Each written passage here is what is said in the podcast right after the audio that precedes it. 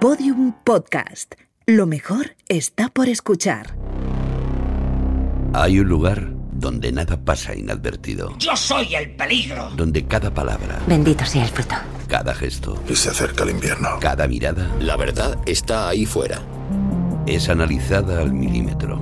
¡Tenemos que volver! Ese lugar es secreto, Joder, joder, joder, joder, joder. pero nosotros podemos acceder a él. Laboratorio de Investigación de Series. Con los agentes Aurea Ortiz, Miquel Labastida y David Brieva. En Podium Podcast. Estábamos tomándonos un descanso.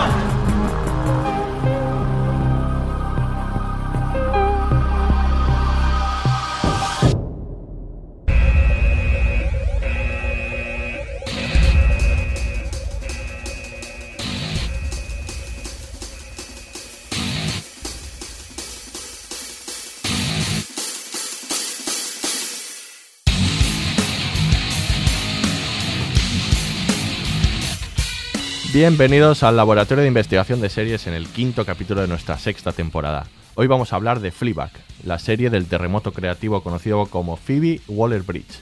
Y para esta coballística labor contamos con los agentes con más entereza emocional del LIS, rompiendo la cuarta pared cuando le da la gana, básicamente, el agente Aurea Ortiz.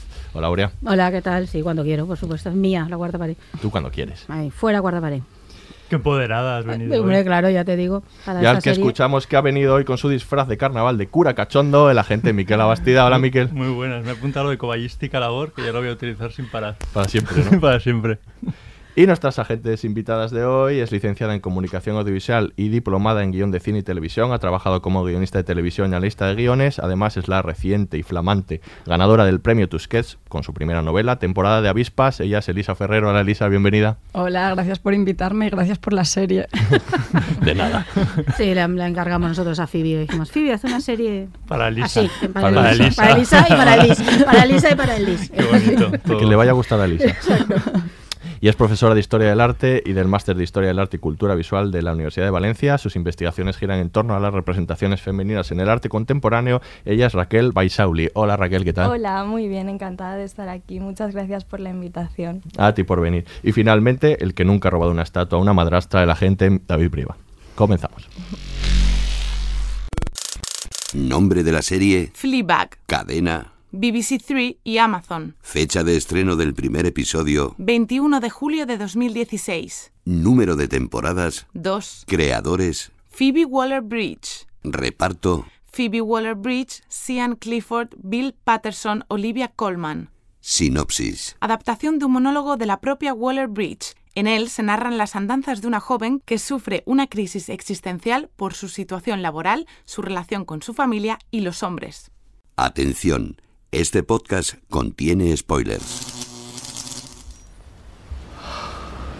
No sé de dónde has salido. ¿No crees que seamos iguales?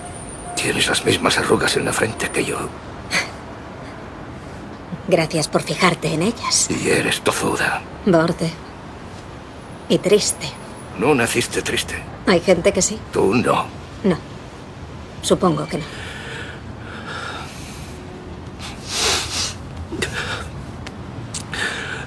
¿Por qué las hijas siempre dicen que sus padres las han jodido cuando suele ser al revés?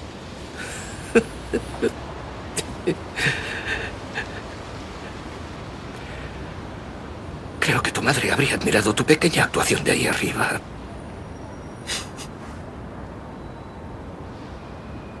¿Piensas alguna vez en ella?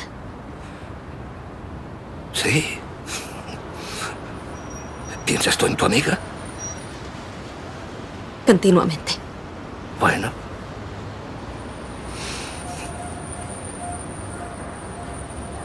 Lo siento.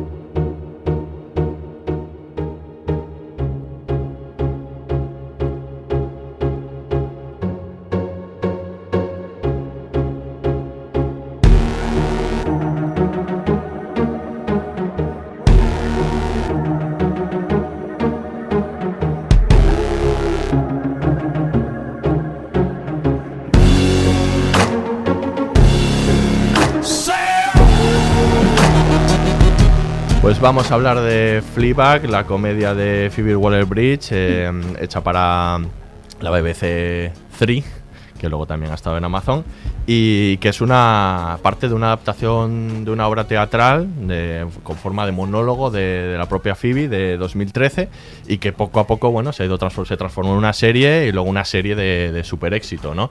Eh, vamos a hablar de la serie pero antes de, de hablar de ella vamos a hablar un poco de dónde de dónde viene Fleabag o sea de qué tradiciones bebe porque claro reúne yo creo muchas cosas que ya hemos visto antes, ¿no? Y las hace muy suyas. Desde luego yo creo que está en la tradición de, de las obras eh, de humor, de las comedias, de, mm, de otros creadores que hemos visto que son creadores además protagonistas, ¿no? O sea, recuerda bastante a Louis, ¿no? Por ejemplo. eh, de, de Louis C.K. Eh, yo creo igual de la que más bebe y a lo mejor es la de Corp Your Enthusiasm, la de Larry David, ¿no? Sí. Por el tipo de humor y eso. Las, por supuesto, las de Ricky Gervais, británicas también, ¿no? Todo hombres. Todo hombres, efectivamente, y de eso vamos a hablar, ¿no? Y luego también, por otro lado, pues bebe de, de- también de la tradición de comedia, de stand-up y de comedia femenina de, de algunas otras creadoras tipo Tina Fey, eso, ¿no? Eh, ¿Qué influencias veis vosotros ahí en, en, en Fleabag? Hombre, yo creo que está, eso por una parte, ¿no? Toda esa comedia irreverente muy propia inglesa, ¿no? Yo creo que tiene un, es muy, muy inglesa, en muchos sentidos, ¿no? Pues me hace gracia hablando de tradición, porque es una serie muy poco tradicional, ¿no? Claro, sí. Entonces ahí, aunque tiene evidentemente patas en todo eso, ¿no? Pues una tradición de humor muy irreverente inglés, que esto creo que todos admiramos profundamente, ¿no? Eh, que siempre ha sido así. Y esa capacidad, eh, o el humor incómodo, ¿no? El de Ricky Gervais, que es así como muy incómodo Mm. y esa sensación, ¿no? Un poco Eso de, estás, luego, descolocarte eh. siempre, ¿no? Y como ese punto amargo que hay ahí, ¿no? Y por otra, está eso, toda esa parte que yo creo que Phoebe, claro, empieza como actriz y ahora como creadora y en el monólogo está. Y luego que hay otra parte que tiene que ver con una tendencia ahora, una corriente estupenda y de la cual nos alegramos mucho, que hay muchas mujeres creadoras contando este tipo de historias, bueno, este tipo de historias, historias que tienen que ver con la vida cotidiana más o menos, más o menos disparatada o no, a través de la comedia, tanto en, en- en Inglaterra como en Estados Unidos. Está la de Tina Fey, de Amy Fuller, de Amy Schumer, de, no sé... Sarah Silverman en el, en el stand-up. Claro, o de Sharon Horgan, que es la de Catastrophe, por ejemplo, la Mm, claro, creadora. claro. Mindy Kaling, no sé, que están ahí utilizando los mecanismos estos de comedia que, como ha dicho Mikel, eran como muy tradicionalmente masculinos y están ahí uno con comedias muy irreverentes y muy, muy que saltan, no sé, que, que hacen saltar muchas cosas, ¿no? Yo había pensado también en Girls. En el Claro. sentido, Sí. sí. en el sentido que no es tan irreverente, desde luego, pero sí que ya empieza como a romper muchos tabúes alrededor de, de la sexualidad femenina, Sí. por ejemplo, y a mí eso me interesaba bastante, como, como desde el humor inglés ya el tabú se rompe de una manera mucho más escandalosa, ¿no? Sí, desde el primer- la primera secuencia de la serie, que es Mm. absolutamente rompedora, sí. Sí, yo creo que Girls también está ahí en esa necesidad de las mujeres de contarse a sí mismas, ¿no? Y creadoras además que no es su vida, pero tienen ese punto, ¿no? Como Que de, sí, que no sabes. de no sabes, Sí, ¿no? hasta sabes. qué punto duda. está ahí. y de ¿no? desmitificar ¿no? algunas cuestiones, un poco en contra de las convenciones de género, ¿no? que eso es verdad que en, en el hombre está como más visto, o en la mujer, pero visto desde el punto de vista eh, masculino, pero yo creo que aquí lo, lo novedoso es que se centra en una mujer y está desde el punto de vista eh, femenino, que está menos trillado. Ujú. Afortunadamente, como tú, tú has dicho, ahora empieza a ser más habitual, pero Sí. bueno, pues, pese a todos, eh, eh, ella es una excepción. ¿eh? Sí, no, faltan muchas ahí, muchas, muchas miradas de, esta- de de más mujeres. Hay pocos ejemplos de, al menos de creadoras que luego protagonizan sus series. Es verdad que Mindy Kaling probablemente sea Mm. de las pocas. Y luego hay un referente que sí que merece la pena comentar y ver para quien nos haya gustado Fleabag, que es Miranda, Mira- de Miranda Hart, que es una comedia inglesa que era, es desde luego, desde los ojos ya de Fleabag, más menos irreverente y menos rompedora, pero en su momento también lo era, lo era bastante. Y, y os recomiendo a todos que le, que le peguéis un vistazo, ¿no? Y que... Bueno, pues nada. No, yo me he Vámonos a verla. Raquel, sa- Sí, Raquel. eh, bueno, respe- hablando respecto a los géneros, es verdad que se califica como comedia negra británica. He leído yo precisamente por esa irreverencia de la que hacéis mención, pero creo que el drama está muy marcado Sí. especialmente en la, en la tercera temporada y quizá por La esa segunda. obsesión Segunda, en la, en la segunda, perdona. Quizá Ojalá por tercera, esa, ¿no? ojalá, ojalá, pero ya ha dicho que no. Bueno, dentro de muchos años. Ha dicho que la retoma cuando tenga 50 años. Bueno, Bien. Quizá, pero de momento nos quedamos con, con el sabor del zorro que sale al final Sí, sí, persiguiendo sí, al sí, cura. sí, sí. Pero eh, creo que el drama en la segunda, en la primera temporada especialmente está, está muy marcado y también eso se ve muy bien en los carteles promocionales de, de las temporadas.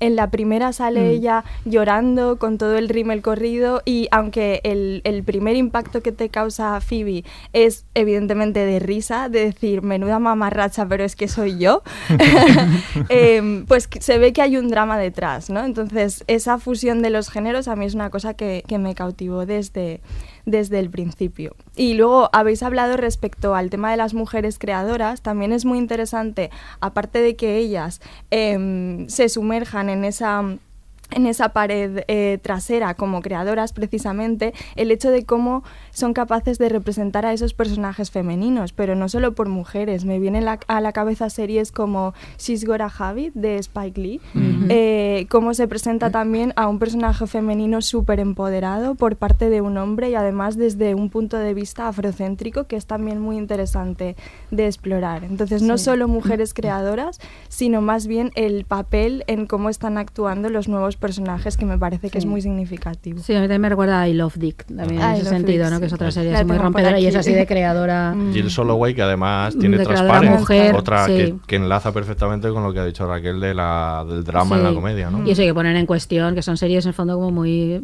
Tiene un punto extravagante que pone muy en cuestión todas las convenciones sexuales, desde luego, y las de género, todas ellas, ¿no? Mm. Y en She's Got a Habit, ella también rompía la cuarta pared, ¿verdad? Creo Sí, recordar. creo que Sí, sí, también. Que es muy interesante también cómo se apela todo el Sí. tiempo al espectador. Se le Mm. zarandea de alguna manera un poco. Sin embargo, ahí era ¿no? interesante porque en la serie de Spike Lee procede de la película original de los años 80, que hacía eso, ahí es el mismo recurso. O sea, que aquí el- el- tal como lo hace Phoebe es, vamos, no, yo no había visto nada igual. Ya. De ruptura de la cuarta pared, No, no de complicidad con el espectador, pero eso lo dejamos para después. Sí, sí, sí. Luego, bueno, Phoebe se ha convertido, no solo antes de entrar en, de lleno en las series, no, no solo en, en un fenómeno, no solo por, por Fleabag, porque de repente, bueno, ha aparecido Killing Eve, Sí, ¿no? A la vez, y, y está por ahí también Crashing, que, que, que yo no la he visto, tú, no sé si la habéis visto alguna, Yo alguna sí. aquí. Yo he visto Crashing, pero no he visto Killing Eve, o sea que... Nada, yo he visto las dos. así. Pues, Crashing, Crashing- un poco Fleabag, ¿no? Sí, eso tiene un punto. De hecho, está hecha el mismo año, que es una creatividad brutal, porque Sí, esta es. es desde 2016 también. Es otra serie esa de seis capítulos, también capítulos de 20-25 minutos. En- el, personaje de ella tiene un punto ya Fleabag importante, Sí. lo que pasa es que es más colectiva, ¿no? Pero porque está toda es una historia de, unas, de una gente que ocupa un hospital, que viven ahí en el hospital, pero está todo el fenómeno ese de la ocupación, bueno, en muchas cosas, y tiene algunos puntos que recuerda. Yo la recomiendo absolutamente, no sé, tú, a mí me gustó A mucho. mí me gustó mucho. Yo de hecho también vi a Fleabag en algunos, Sí, en algunos punto ahí. puntos de ese personaje que se llama eh, Lulu. o Sí. Lulu. Eh, bueno, la historia de Crashing en, en mi caso es muy curiosa porque tengo una amiga que me dijo, tienes que ver una serie que es un despropósito. Y realmente... Qué buena cuando- recomendación. Cuando la vi, creo que es la descripción perfecta porque es un ambiente esperpéntico, pero Totalmente. muy divertido, quizá menos dramático que sí, que es en verdad. Tiene algún punto, pero menos, sí. Sí, menos. y también eh, coincide mucho en la complejidad de los personajes, que a simple vista pueden parecer, pues eso, banales, quizá muy simples porque los representa en actitudes cotidianas, pero realmente creo que hay una complejidad detrás que ocurre lo mismo con los personajes de, de Fleabag. Yo Sí, la sí. recomiendo también mucho. Sí, sí, está muy bien. Y luego, claro, se destapó con Nicky Linif, que fue también otra sorpresa, decir, ¿pero esto qué es? Ese tono tan extraño, ¿no? Sí. De comedia negra, pero, pero drama, pero Sí, yo qué sé, thriller. pero Y unos thriller. personajes femeninos tan diferentes. Tan diferentes, por otra, sí, por sí, otra sí, parte, pero que no dejan de estar en clichés masculinos vistos desde por, protagonizados por, por personajes eh, femeninos. Yo creo que eso es uno de los grandes aciertos de la primera temporada de Killing Eve y ya no he visto la segunda. La que ya no está ella. Ya no está ella segunda, como ¿no? showrunner. Mm. Yo vi ayer el primer capítulo porque me segunda. encantó Fleabag. No, el primer capítulo de la primera Ah, de- de temporada Killing Eve. Killing Eve. de Killing Eve porque aún no la había visto y me explotó la cabeza porque de repente estás otra vez delante de policías. Bueno, ya en Unbelievable, en la de Creedme, ya Sí. veías Sí. a mujeres en papeles normalmente protagonizados por hombres, Mm. pero desde el punto de vista este de la comedia, que la- la- las, las dos personajes femeninas son increíbles, luego ya como empieza todo, los eh, las relaciones de poder dentro de... Solo he visto el primero, pero me encantó, me encantó. Me pareció que los personajes... Bienvenida al mundo de Phoebe. ¿no? Sí. Le va a tener falta crashing que se la va a poner en cuanto llegue. Sí, sí, sí, en dos semanas termino con Phoebe. La en atracón. ¿eh? Sí. Ese es el titular. No, pues bueno, tiene mucho talento esta mujer, no cabe duda. Killing Eve, que es la que le ha, de, supongo, ¿no? Por el, por, de, por, el tipo de serie, la que le ha llevado a, a, James a guionizar James Bond, ¿no? Sí, porque lo pidió Daniel Craig, el protagonista, que es muy fan. Yo también supongo que de Killing Eve, porque de Fleabag a James Bond hay un gran salto. ¿no? Hay que estar muy iluminado para decir, para ver, es la pero, de Fleabag, esa es la que claro, va a la llevas el guion. Es que es, es flipante esto cuando dijo, estará en el guion de James Bond. Y dices, ¿en serio? Lo dices, claro. Primero, ¿cómo se va a negar si te llega el guion de James Bond? no eh, Es que debe ser como, yo quiero estar ahí, ¿no? Y bueno, a ver qué hace. Claro, eh, según contaba Daniel Craig, le interesaba por el sentido del humor, por esta capacidad esa, ¿no? Para darle la vuelta, ¿no? Y este tono tan particular, pero bueno, puede ser puede ser bien curioso, también porque este James Bond es un poco distinto de los James Bond anteriores, que tiene una carga dramática ahí más profunda que tenían los otros. Y no sé, no sé qué puede hacer ahí. Ella, Ella es una más del equipo de guionistas, Sí, pero claro, sí. se supone que su punto de vista tiene un punto de vista muy particular y muy Sí, personal. bueno, para dotarle de- del humor que tiene en Killing, que se ve Sí. en Killing Eve, ¿no? Esto yo creo que humor les negro, interesa mucho humor negro, claro, sí, no, Sí. curioso, curioso. Bueno, ya no se niega nada porque entre una temporada de Fleabag y otra ha estado en Star Wars haciendo haciendo de un robot. De robot, haciendo de robot, Ha- sí. Ha hecho ha hecho todo, ¿no? Y bueno, y, y eso, se- ha disparado de una manera, ¿no? De, de esa pequeña obra teatral que se representaba en el Soho a de repente ganar, a ganar seis semis, ¿no? Sí, en la claro, claro. segunda temporada, que es ya donde se ha convertido en un fenómeno global.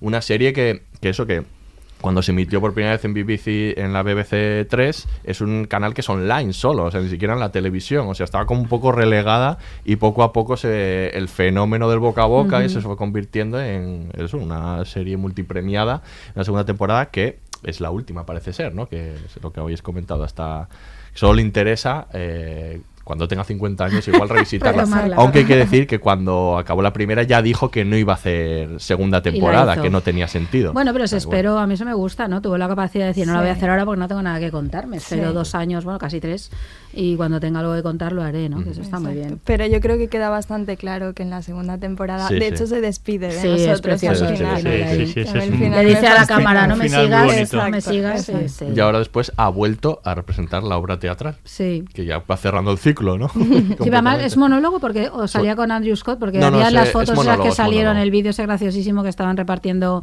donuts en la puerta de a la, a la gente que estaba haciendo cola y te, te imaginas estás haciendo cola para ver la obra y te aparecen ahí eh, no, pues es, Y es el- estaba él, ¿no? Estaba él, estaba Andrew- creo Andrew que- Scott y Phoebe fue una representación, sí. ¿no? Es el mismo monólogo, de hecho. Sí, es el mismo sí. monólogo, tal cual. Y luego ya, por acabar un apunte, eh, ha sido tan exitosa que, Sí. hasta, que hasta se ha hecho una versión francesa de, Ah, de la serie que se llama Mush y que es delirante porque es exactamente igual, que no es plano no es ver- a no- plano. no es no, no, versión, lo es descubrimos copia ayer. Debemos decir que lo descubrimos ayer.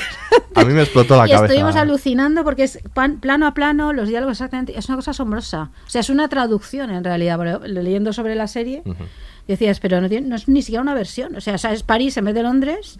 La actriz es un poco mayor. Yo creo que eso también es- un cambio, tiene otro aspecto, no sé ahí. Pero buscado que se pare, que bueno, sí, tiene un que punto, tenga ¿no? ese Que es atractivo un poco bueno, pero yo es que- diferente. sí, pero es un atractivo muy distinto porque Sí. esta mujer tiene muchísima luz. La Phoebe me refiero, sí. yo Mm. creo que es una actriz soberbia. Sí. Y eh, no sé, eh, tiene ahí algo muy particular, una mirada, ¿no? Pues es copiada tal cual, o sea, plano, a- no, no damos crédito, bueno, hemos visto lo- los cinco primeros minutos, pero esas, Es es- no, lo- no sé, es plano incomprensible, sí. ¿no? A mí me bueno, parece un ejercicio incomprensible. conclusión, a los franceses no les gusta que esté doblada ni leer subtítulos. No lo entiendo. vamos, Ni la cara de Phoebe. ni no la sé, cara- pero sí. pero Pues sí. es maravilloso. Exacto. Sí, sí, sí, Ellos se lo pierden, ¿no? Pero sí, esa es una actriz Como maravillosa. curiosidad la podéis buscar, es una cosa delirante. Mush, sí. se llama Mush. Mush. No, no, pero asombroso, asombroso, sí. No, no, no tenemos explicación aquí en este laboratorio para, este, para esta cosa. Pues ahora vamos a escuchar un corte y ya nos ponemos con la serie. Los cafés son un negocio muy difícil. Este lo has hecho muy único. Lo he llevado a la puta ruina. Vale. He jodido a mi familia. ¿Así? Y jodí a mi amiga follándome a su novio. Ya. Y a veces deseo no haber sabido que existía, joder. Y sé que mi cuerpo tal como está es la única cosa que me queda y que cuando envejezca y no sea apoyable será mejor que lo mate. Y es que no hay nada peor que alguien que no quiera follar conmigo. Yo me lo follo todo. Menos cuando fui a, a tu oficina no estaba intentando follar. Es que todo el mundo se siente un poco así y no se atreven a hablar de ello. O es que estoy completamente sola, joder. Lo que no tiene puta gracia.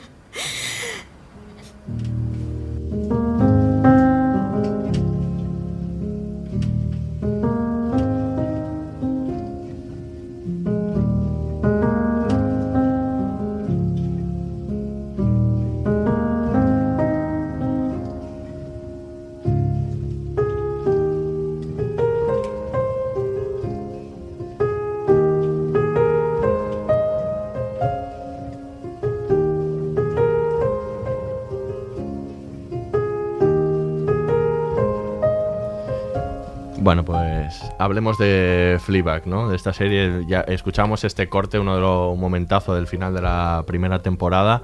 Y cuántos temas ya salen ahí, ¿no? Jolín. En ese corte es durísimo, ¿no? La, un poco la soledad de ella y, y, habla un poco sobre, sobre el sexo, sobre el deseo sexual, sobre esa necesidad de, de- de, bueno de utilizar el sexo, ¿no? Para completarse. ¿no? Tanto, ¿Cuántos temas hay ya, ahí, Aure? Sí, es que ahí explica mucho. Yo creo ese, ese ¿no? esa, esa confesión de ella, ¿no? Al, al- al- tipo del banco, que es un personaje estupendo. eh, explica muchas cosas, ¿no? Hay una especie, no sé, se entiende mucho de lo que ella, bueno, ya lo entiendes a lo largo de la serie, ¿no? Lo que le sucede, pero ahí de pronto lo explicita y se rompe, ¿no? Ahí de- está aguantando ahí como toda la serie y ahí se rompe completamente y, y tampoco eso le sirve, ¿no? El sexo tampoco le sirve para dejar de estar sola, para sobre todo dejar de sentir dolor, ¿no? Un poco ahí es... A mí me gusta mucho esa, esa parte, ¿no? Porque lo coloca el debate donde está, ¿no? En, en ahí en, en, en- en cómo vivir su deseo, o bueno, algo que va mucho más allá, ¿no? Del deseo.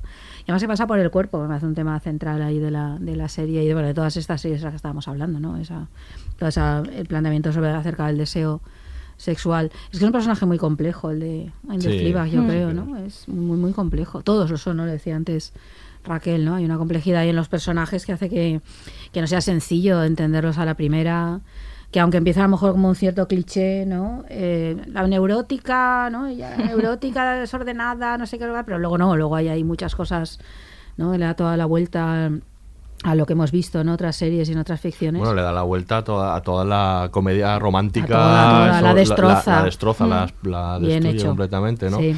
Toda la idea de, sí, del romance, el romanticismo, ¿no? De lo que es el amor, en realidad. Incluso de lo el- que es el amor a través de esas ficciones, pero no de lo que es el amor de verdad, ¿no? exacto, es decir, yo creo justamente lo que va a esa otra, ¿no? A, a qué significa amar o ser amado, aceptar ser amado, que eso no es nada sencillo. Todos los tipos de amor, porque está el familiar, Claro, está claro. luego romántico, ¿no? Sí, también yo creo que rompe incluso eh, la manera en la que siempre se ha percibido el duelo. A mí me parece súper interesante Sí. cómo, cómo ella lleva el duelo de su madre, Mm. que podría parecer Los que... dos duelos que lleva, Los sí, sí, los dos duelos, pero me, me, me interesaba mucho el de la madre porque pasa como de soslayo, pero todo el tiempo está igual presente. Sí. Y es súper interesante, ¿no? Cuando de repente descubres que todos los días va al cementerio. Efectivamente. Mm. Es como, wow. No, no me Sí. cuadraba en el personaje, parecía que estaba bien. Y eso, en realidad, en la vida real es un poco así. Y me gusta mucho cómo lo enfocan en ese Mm. sentido. Sí, luego con la escultura cuando descubre que es eh, de, la madre. eh, otra vez la vuelve a robar, ¿no? Como dicen, esta es mía, ¿no? Ahí, ¿no? Toda esa vuelta que da la escultura tan chula, ¿no? Es que ella va desmontando, ¿no? Y Sí. aparte yo creo que ella tiene como una coraza, o por lo menos nos la presentan como una coraza, y vamos descubriendo poco a poco las capas. Al Mm. principio creemos que va a ser una acumulación de clichés, aunque sabe- sabemos que no, pero nos sorprendemos a nosotros mismos cómo uno a uno los va desmontando, ¿no? Mm. Y muchos, tú has dicho necesidad, pero muchos son como autoimpuestos por la propia eh, sociedad o cómo la sociedad la mira, ¿no? Porque parte de esa sexualización de la que, que para ella eh, en su vida es tan im- importante también es un poco a veces como la propia sociedad te, te obliga a, a- a ser o como quieren que seas y ella está un poco ahí eh, confundida, creo, como todos en general. Y las mujeres tienen un poco el punto de vista como- como mucho más enfocado, ¿no? Sí. No, y luego lo de los roles familiares, claro, en las familias está el rol, la hermana ordenada que ha hecho las cosas bien, ¿no? Como se supone que hay que hacer, y ella no, ella la desordenada, la que siempre la lía, la rebelde, ¿no? Entonces, como va rompiendo también todo eso, ¿no? Además, eh, yo creo eh, es que es algo de, de, de eso, parecen personajes banales, me gustaba lo que decías Mm. antes, Raquel, esta idea de que parecen banales, ¿no? Eh, también que estás en un territorio de comedia y parece, claro, y empieza tan bruta, ¿no? La, la, la serie con la escena esta con el con este, ¿no? Con el amante este, ¿no? Y, te, Mm. y estás ahí, pero claro, hay mucha profundidad luego, es un- mucho drama y Sí. mucho te- mucha tela que cortar. Has mencionado el, el personaje de la hermana. A mí es un personaje que me parece súper interesante porque creo que al, al igual que el de Phoebe, evoluciona, sobre todo en la segunda temporada. Y el cambio de Claire Sí. en la segunda para mí es fascinante Buenísimo. porque se abre y al final se identifica de alguna manera con su hermana. Y- Bueno, es que se atreve por, por lo menos a decirle muchas cosas. Yo creo Mm. que ahí hay una distancia entre ellas que, que- que era como incómoda. Pero si ¿no? ni se tocan. ese abrazo al se- principio de la primera temporada que que, le se pegan, se golpea vuelve. porque no saben abrazarse, Sí, sí, ¿no? no, pero es que ella es- está incómoda con, Mm. con todo ese tipo de relaciones para al final terminar confesando que para mí en ese capítulo final, ¿no? Solo, creo que le dice, solo iría al aeropuerto por ti, bueno, Sí. las cosas que solo haría por, por ella y se lo, y se lo y en realidad se lo ha estado demostrando durante las dos temporadas. Pero ahí por lo menos los- como que explota, lo explicita, ¿no? Puede decirlo, a mí eso me encanta. Sí. El pelo le hace mucho el quitarse El ese- pelo, exacto, sí. quitarse esa melena. También es muy interesante lo que decía Aurea de los roles, ¿no? Que eh, una es la desastre y la otra es la ordenada, la que la ha hecho todo bien.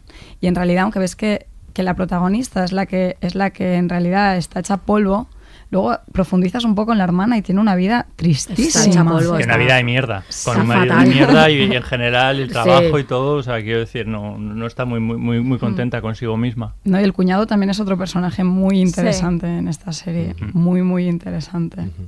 Decía Phoebe respecto a la familia que, mm, que le gustaba mucho trabajar con, con la familia como, como núcleo de la serie porque se aman y eso es lo que les da licencia para odiarse. Y entonces, claro, ella ahí trabaja muy bien. Sí. Hombre, el- este- esto el- sí que es un cliché, un cliché, ¿no? Es un tema tópico de muchas películas familiares y series, ¿no? De esa idea de la familia es como el mayor infierno, ¿no? Es- Mm, sí, sí, eh, los amas pero los odias, los quieres cerca pero no los puedes soportar, ¿no? Es mejor verlos. Entonces, yo creo que juega muy bien muy todo bien. esto, con personajes muy límite, todo hay que decirlo, porque el padre me parece un personaje Sí. muy límite también. El Y- cuñado es el más límite. el de cuñado es el más límite de al todos. Sí, límite- sí, sí. al límite del- Ah, y luego el elemento este desestabilizador de la, de la madrastra. Ostras, la madrastra, sí. Maravillosa Olivia Colman ahí, muy- Colman. hasta que con esa sonrisa Qué odiosa ah, es, ¿eh?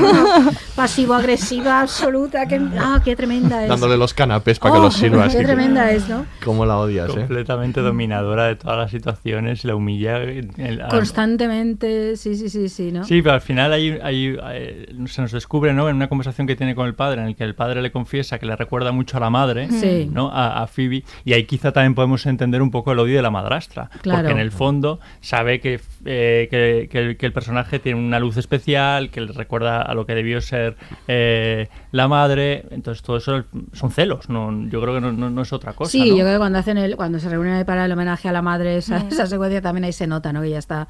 No, no, me quedo aquí y tal, y intenta, claro, y no lo puede soportar, el recuerdo de la madre le, le, le pesa enormemente, ¿no? Y sí, sí, sí.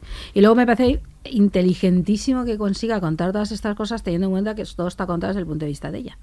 Solo en secuencia, ellas so- aparecen todas, porque es- solo cuenta aquello donde ya está. Y me parece fascinante que él sea capaz de contar toda esa complejidad, teniendo en cuenta que nunca vemos a los personajes fuera de, de la interacción con ella. ¿no? Eh, Mm, bueno, su punto de vista. Sí, desde su punto de vista, ¿no? Y eso me parece que logré contar eso, a plantear eso, personajes en origen como cliché, que luego van rompiéndolo completamente, que son complejos, que evolucionan, ¿no? Me parece de un- una inteligencia enorme, enorme. Y Ah, luego, mm, Perdón, sí, hablando un poco de las relaciones entre los personajes, a mí me parece muy significativa también la relación que existe entre Phoebe y su padre. Porque su padre, eh, tanto en la primera temporada como prácticamente a lo largo de la segunda, eh, dice frases titubeantes, parece que No no, las pu- acaba no nunca. puede acabar una frase, Pone como que, sí, como que le falta una personalidad propia. Y en el capítulo final, quiero recordar cuando ella le dice, di una frase entera, Mm. que dice, estoy buscando al ratón o, o algo así.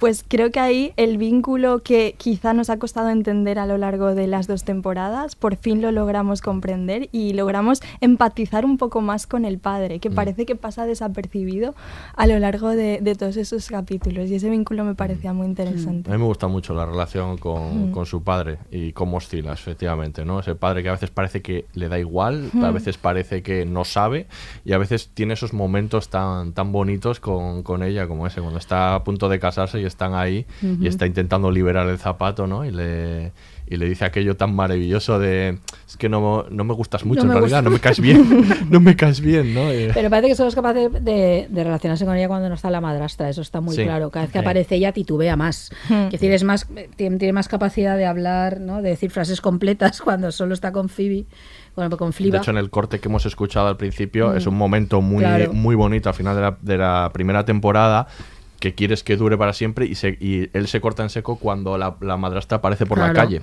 y ya no continúa el discurso y ella se decepciona porque siempre está muchas veces ella como al borde de conseguir algo, ¿no? Que la reconforte y ahí también se queda como, Mm. como justo, ¿no? Yo creo que el- lo que pasa con el personaje me gusta mucho y un poco coincide con las otras series que hemos comentado, sobre todo las que tienen protagonistas mujeres, están es esta idea de, de- no basta con lo que nos han contado, del amor y de... ¿no? Yo creo que todas nacen un poco de ahí, en el fondo la incomodidad de ella o la incapacidad para para comportarse de manera normal, ¿no? Eh, porque todo el mundo le dice, montas, siempre montas el número, siempre tal, ¿no? En parte surge de ahí, ¿no? De darse cuenta que eso que es, en teoría nos han vendido, el amor para siempre, o ¿no? el amor verdadero, la familia y tal, no funciona de ninguna de las maneras. Ella todo lo que hay en su entorno es esto, ¿no? Y yo creo que muchas de las series, no la Darling, ¿no? La que comentábamos, o estas, o la I Love Dick, todas funcionan un poco de ahí, de poner en cuestión eso, pero poner en cuestión de una manera que pocas veces se ha puesto en No, con, cuestión. con rabia. Claro, sí, con sí. mucha rabia porque está contado desde el punto de vista de las que han tenido que trabajar con eso siempre. Yo creo que, claro, el punto de vista aquí de las mujeres es muy relevante y ahí se nota cierta distancia a veces o ciertas diferencias a lo mejor cuando lo plantean creadores masculinos porque porque a veces ha sido ese el único destino de las mujeres y hasta cierto punto continúa planteándose así. El de eres una fracasada si no has logrado el amor de verdad, si no tienes pareja, si no tal, ¿no? Eh, todavía términos como solterona, por mucho que sean denigrantes, siguen funcionando. Eh, o ese tipo de cosas, ¿no? Entonces es... Y esto también lo vemos en ficciones, ¿eh? no hay más que fijarse en ficciones más convencionales, en series donde eh, las comedias románticas, que de verdad es un género penoso hoy en día, yo he sido muy fan, pero que todas se culminan en como tengo pen- 30 años y no me he casado. ¿Estás pensando ¿qué? en Mother Love? No, por favor. Lo estaba pensando.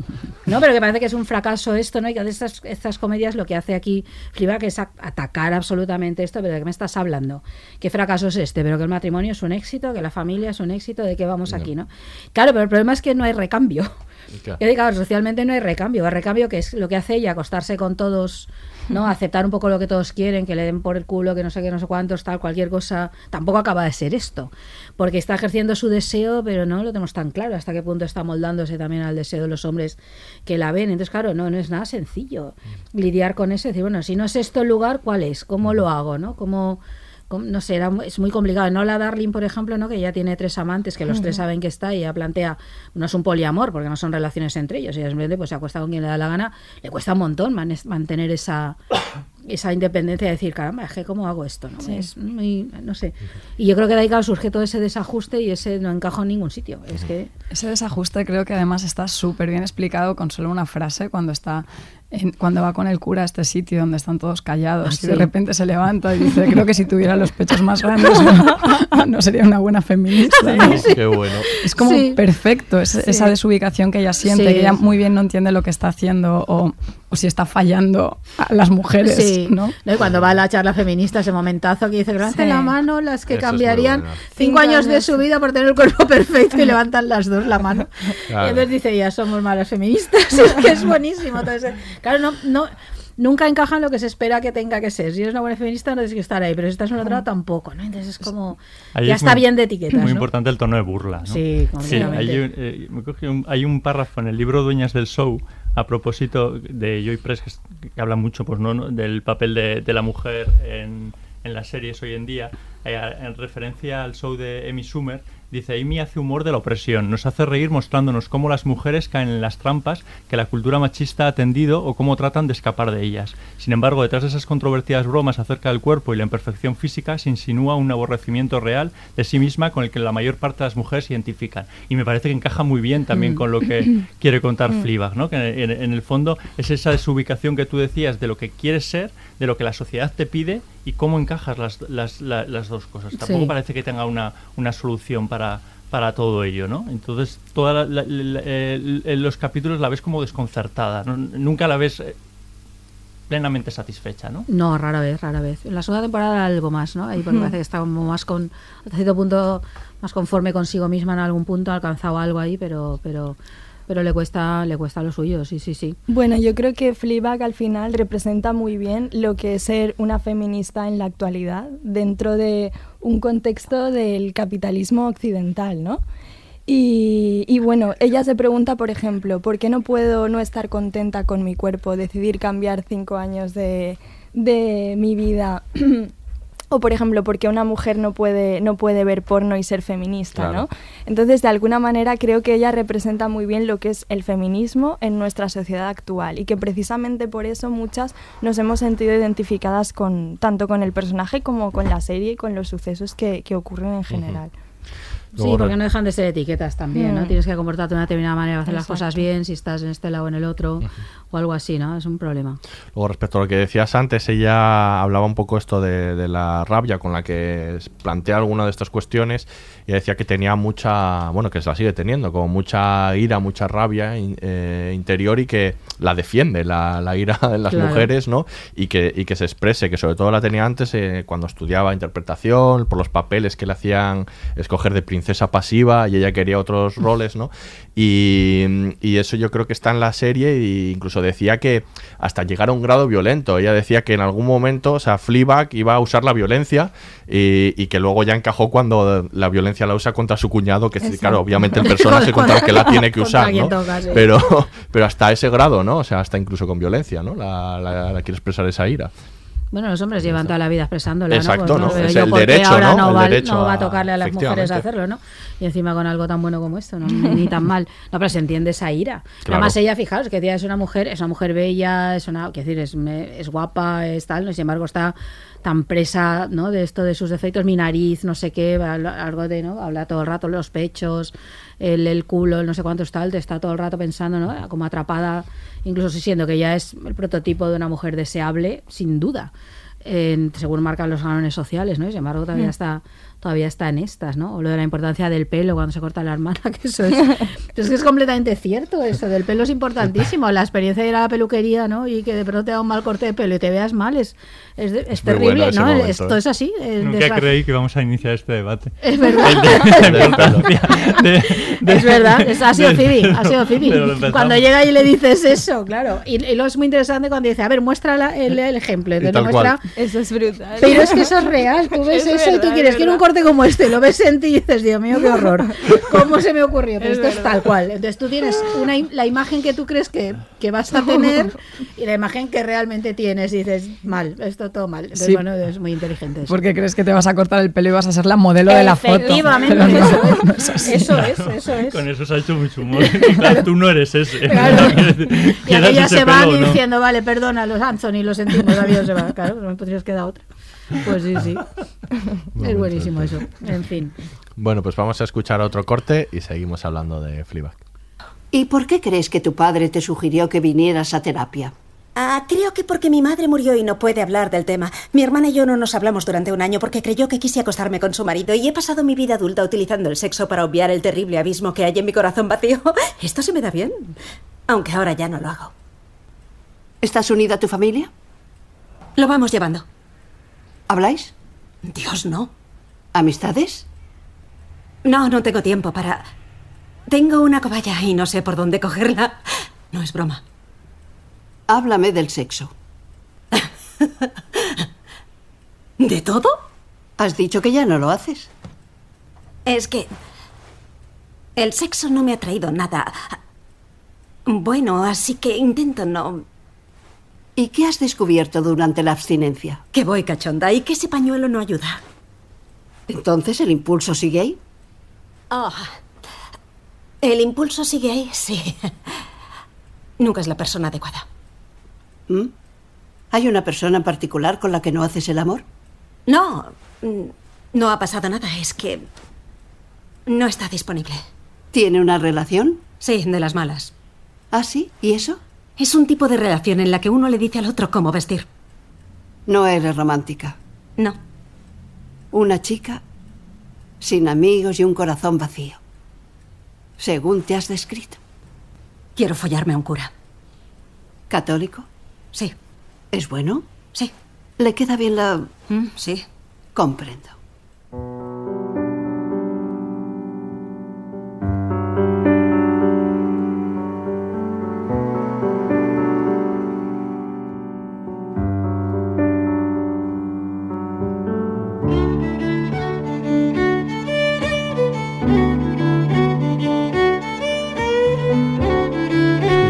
El momento en el que Fleabag habla con, con la psicóloga, ¿no? Que ahí desnuda un poco parte de su alma.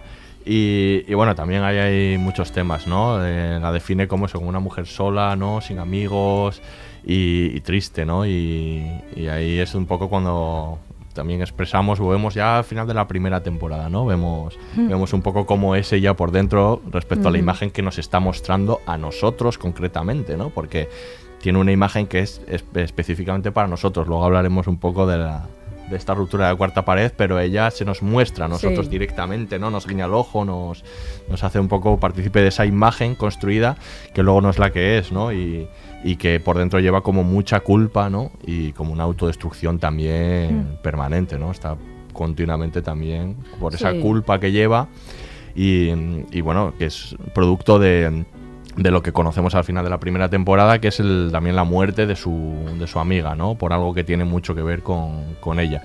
No sé cómo, viste, cómo veis esa, esa situación, si os parece un poco forzada o, A mí me dio o un, poco- encaja bien. un poquito ¿no? de rabia. ¿Qué pasase eso? O sea, descubrir por qué la, que, que la amiga se había suicidado porque ella se había acostado con, Con el novio. con el novio, Mm. me dio un poquito de rabia. ¿Pero porque es forzado o porque...? No, no, sí, porque al final, o sea, quiero decir, volvemos a, a hacer culpable, o sea, a, a un- una acción sexual que sea como culpa para que desemboque eh, eh, en, un, en un hecho dramático, ¿no? O sea, el, el hecho de ser promiscuo o, o- o tener libertad sexual al final tiene unas consecuencias. No sé si eh, esa, esa, esa idea aquí Claro, como claro. que también reincide, ¿no? Lo que pasa es que tiene muchas aristas eso, porque ella en teoría no quiere suicidarse, ella quiere que tener un accidente lo suficiente para llevar al hospital y que el novio vuelva. Es muy loco, es muy loco, Muy pero ella loco, no sí. quiere suicidarse. Bueno, pero Entonces la que- consecuencia es esa. o Sí, sea, la decir, consecuencia es final, esa. Sí, lo pero- que pesa sobre, so- sobre el personaje de Phoebe es eso. Sí, pero a mí, por ejemplo, lo que me parece absurdo es plantearse esa idea de me quiero suicidar porque mi novio se ha acostado con otra. Mm. Quiero decir, una sociedad que plantea eso, las relaciones esos términos tan radicales, en el fondo, de tú eres mío y yo soy tuya, y esto significa que no puedes tener relaciones con nadie, ¿no? Esa- ese concepto, por ejemplo, de la monogamia de tal modo, de esa fidelidad entendida como lo que da sentido a la vida de, la, de una mujer. Hay muchas maneras de leerlo. eh, ¿Sabes? A mí, por Yo creo que va mucho más allá. Es también la traición de una amiga. Sí, o es sea, la traición de una amiga, está no, claro. No es algo de repente simplemente eh, eh, su propia estabilidad. No, no, pero la o amiga sea, no, la amiga llega a saber que es ella. No. Yo es que no lo sabe. No, no, no, Es- la amiga ella no lo nunca sabe. lo sabe. Nunca. Ella nos lo confiesa a nosotros, ella no lo sabe. Entonces no, ella sabe que se ha acostado. Pero bueno, da igual, la culpa la lleva... No, no, la- pero por la parte de ella sí, de Fleabag sí, digo por la parte de la amiga, del llegar al esto, ¿no? Al suicidio por Mm.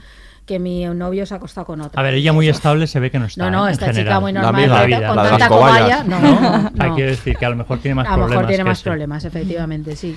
Bueno, quizás sí que es un poco exagerado como recurso, pero la verdad a mí es que no me perturba el argumento. De hecho, yo no pienso en que se ha suicidado, pienso más en la falta de esa amiga, que sí, Sí, que parece que es está más presente que el hecho del suicidio en sí. Pero ella sí que se siente culpable. Sí, O sea, sí, absolutamente. Eso sí que, eso sí que pesa. Eso O sea, sí que pesa, sí. No, ya no solo, ella no solo la echa de menos, sino que se Mm. siente culpable. O sea, que yo creo Mm. que son los dos, los dos factores, ¿no? Sí, pero también es verdad que el, como que mm, en los flashbacks que vemos como que es un alma gemela y que ella parece que tiene pocas de esas, ¿no? Como que también se siente sola, como que no encuentra tampoco... Bueno, no tiene amigos. No tiene nada más, que No- sepamos, No ¿no? aparece ninguno, ¿no? No aparece ningún amigo en el que confiar Nos eh, tiene en a toda la nosotros, que por eso nos Exacto. guiña el ojo en Los esa- únicos en esa amigos que escena de la tiene, que lo dice en el corte que hemos, que hemos Exacto. escuchado, ¿tienes amigos? Sí, sí, están ahí todo el tiempo. ¿no? Sí, sí, sí, Una exacto, relación un poco nosotros. extraña con nosotros. Igualmente a mí me interesa mucho cómo lo cuentan a nivel estructural, cómo se va dando la información y es, y es casi al final de la primera temporada cuando descubres el- Mm. el cómo ha ocurrido. Sí. Y yo creo que está muy bien que ocurra así, creo que es muy inteligente a nivel de guion, porque ya has empatizado totalmente con el personaje, ya le tienes cariño, ya le puedes perdonar todo. Y me parece que es muy interesante cómo se plantea. Porque la entiendes. La entiendes y empiezas también a entender toda esa culpa que iba cargando. Le, das más sentido, como que todo lo que ya has visto cobra un nuevo sentido y me parece muy, muy inteligente la manera en la que está dosificada la información a nivel estructural, creo que. Sí, yo creo que también con todo este tema de la culpa, yo creo que por eso también es tan importante que luego sea un cura y toda la parte esta religiosa que tiene la segunda parte, es la de uno es dueño es mm, responsable de sus actos, pero tal vez no de los de los demás, ¿no? Eh, decir, que la amiga decida hacer algo tan idiota como me voy a tirar delante de una bici para romperme un dedo y que me, este vaya y que esto acabe muriendo, eh, pues no es culpa de ella. Quiero decir, una cosa es, ella se ha acostado con el novio de la amiga, tiene sus razones para sentirse mal consigo misma y la deslealtad que eso pueda suponer y demás, pero lo que la otra decía hacer con eso es otra cosa, como lo que decía hacer el padre con la madrastra, como lo que decía hacer la hermana con su vida, como con todo ese tipo de cosas. ¿no? Hay una parte ahí de, de, bueno, hay que verlo de otro modo. Ella hace algo que no está objetivamente bien, vale, me ha acostado con el novio de mi amiga y esto pues, es una putada y no debería haberlo claro, hecho. y tú conoces cómo es tu amiga. Os, voy a llevar la contraria hoy todo el rato, porque quiero, quiero decir, cuando tú, eres, tú sabes sí, cómo son tus amigos, y si tus amigos tienen sus debilidades, es verdad que tú les puedes, eh, las puedes criticar, puedes no entenderlas, pero lo que no puedes hacer de alguna manera es, atomizarlas, ¿no? No, no, Entonces ella posiblemente eh, supiera lo que podía pasar si, si, se acostaba con el novio de su amiga, sabiendo cómo es su amiga, ¿no?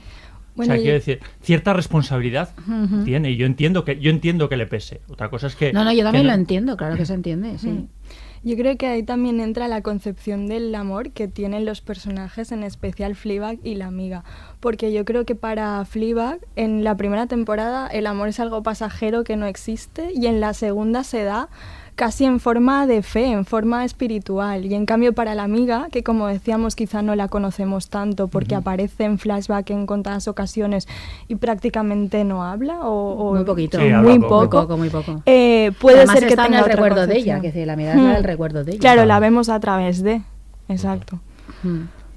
Puede ser, sí, sí, puede ser que sus concepciones. Sí, pero tal vez yo entiendo lo que dices, que igual no era necesario cargar el peso sobre él, se siente culpable por la muerte de la amiga, tal, no sé qué, más allá de el malestar que lleva ya de serie, digamos, en sí misma desde el principio. ¿no? Ya tiene bastante con lo que tiene. Sí, algo así, eso es cierto, eso es cierto. Sí, pero es verdad que luego toda la primera temporada nunca llegamos a saber quién le gusta de verdad, quién no le gusta, tiene unas relaciones eh, muy complicadas. Yo creo que de los hombres de humillación en, un momento dado, luego el otro los coge porque sabe que a los demás va a gustar, porque es muy guapo y sabe que mm. cuando llega a casa va a quedarle muy bien, al otro porque no sabe decirle al de los dientes, porque no sabe decirle que no. Entonces, en realidad, las razones que le llevan a cada uno de los hombres son mm, muy arbitrarias. Al, primer novio porque le frega la casa cada vez que lo rompen. Y siente cierta atracción en humillarlo un poco, ¿no? O sea, en, realidad, quiero decir, se, siente, se siente mejor cuando lo vea él llorar y, y todas esas cosas, ¿no? Pero yo creo que hay una parte ahí como incluso de autocastigo, ¿no? Todas estas relaciones tan... Sí, totalmente. No, no la quieren tampoco a ella, ni ella los quiere a él, a ellos, ¿no? Yo creo que es... El, bueno, el guapo este solo se quiere a sí mismo, ¿no? Ahí, bueno, cuando, la, cuando le, la deja al final, ¿no? Le confiesa que está enamorado, pero, no de ella. pero no de ella. Y le dice, no me importa, ya se veía que te iba a importar una mierda. Y ella pone cara, efectivamente, que no es así. Bueno, tampoco no, a nadie le gusta que la dejen, aunque no te guste el tipo, yo qué sé, es que está muy complicado eso. ¿no? Así, no, pero es, es, es no sé, es es que es muy complicado eso, porque fijaos, a mí me llama mucha atención cuando la hermana deja al marido, que no es que dice te dejo, es que le dice dime que te vas, o sea, eh, quiere que se vaya a él. Entonces me, hace mucha gracia esta idea de, de no este dejo, porque yo creo que está en el fondo como todavía es muy sujeta a lo que se sigue esperando de una mujer en una relación de ese tipo. Se supone que estable, que una familia, con tal, que cuida de un hijo que no es suyo, que todo ese tipo de cosas, ¿no? Entonces me llama mucha la atención. hijo que tiene también. Joder, el del fagot, que déjatelo estar. que déjatelo estar, ¿no? Pues eso, esa idea, y me, me llama mucha atención que no sea un me voy, sino un pídeme que me va, o como le dice, ¿no? Eh, quiero que te vayas, te tienes que ir. Entonces, le, suplícame, se arrodilla, efectivamente, se arrodilla y le dije, quiero que te vayas, ¿no?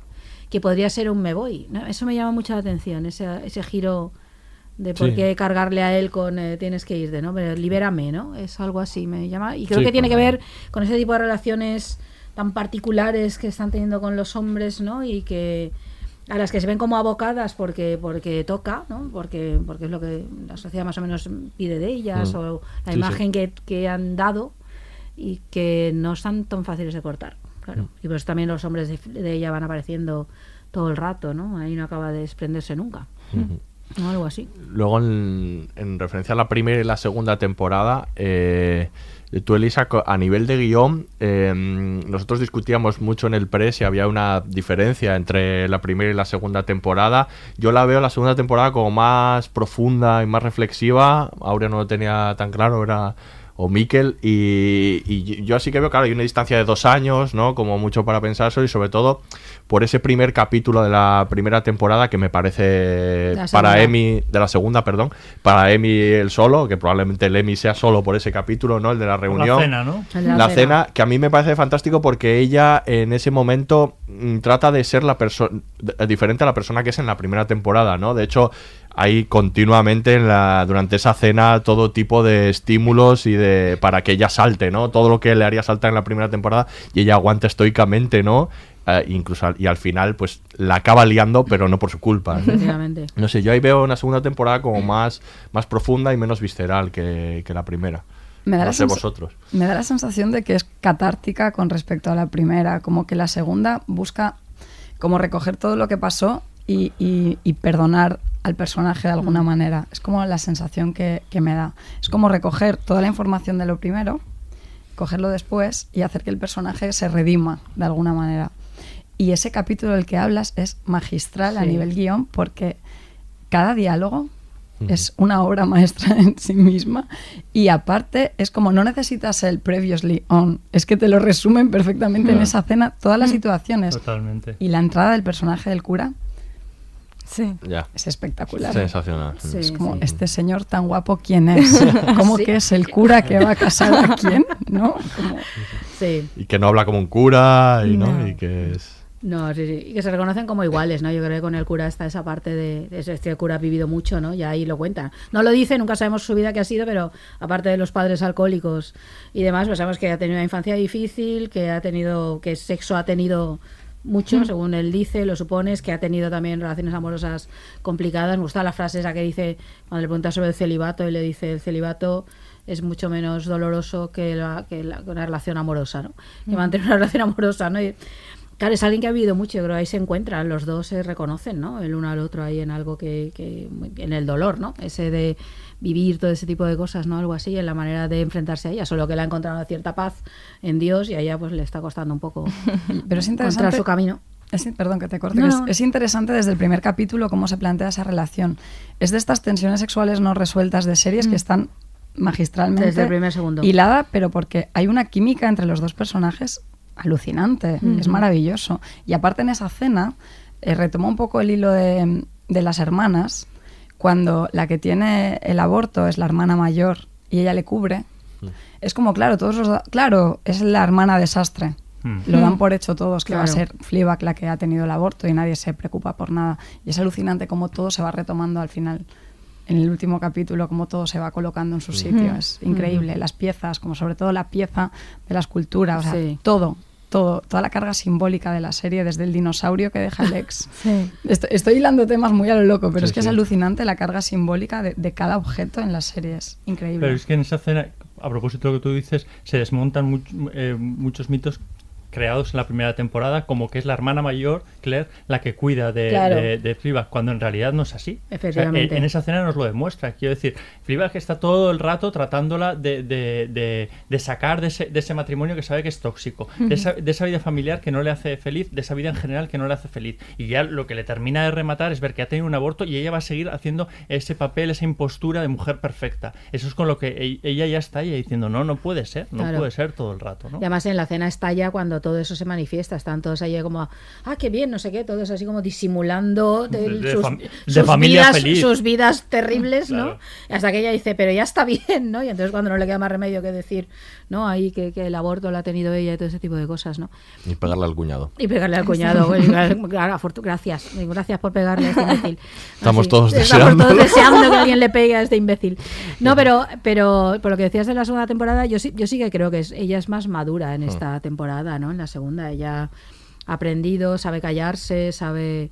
De hecho, tiene muchísimas menos relaciones, ¿no? Porque se supone que eh, ha tenido una vida así por lo menos no tan tóxicas, pues la que tiene con el abogado es anecdótica y como divertida, ¿no? Esta no, no sufre, no, no está, todo lo contrario, ¿no? Se supone que es otra historia, ¿no? Y la cara, lo importante es la que tiene con el cura porque hay algo más que sexo ahí, deseo, Claro. naturalmente. Hay algo, están jugando algo más, pero yo sí la veo más madura ella, más ha crecido un poco, ha- no sé, se ve a sí misma también con cierta más distancia tal vez, ¿no? Ya no la vemos hacer tantas idioteces como hace en la primera, ¿no? Que, que a veces es muy odiosa en la primera. Está más ¿no? reconciliada también con la vida. Con- yo con creo que, ella, sí. eh, el peso, o sea, quiero decir, el, el recuerdo de su amiga está ya más difuminado. Sí. El trabajo le va bien, la cafetería Claro, le va bien. claro, o sea, yo creo que exacto. todo eso le, le genera cierta, cierta estabilidad que no la tenía Sí, en, la primera, en la primera temporada. De todas formas, cuando empieza la temporada y ves que le va tan bien en todo, dices tú, puf, qué mal, esto va a ir a peor, seguro.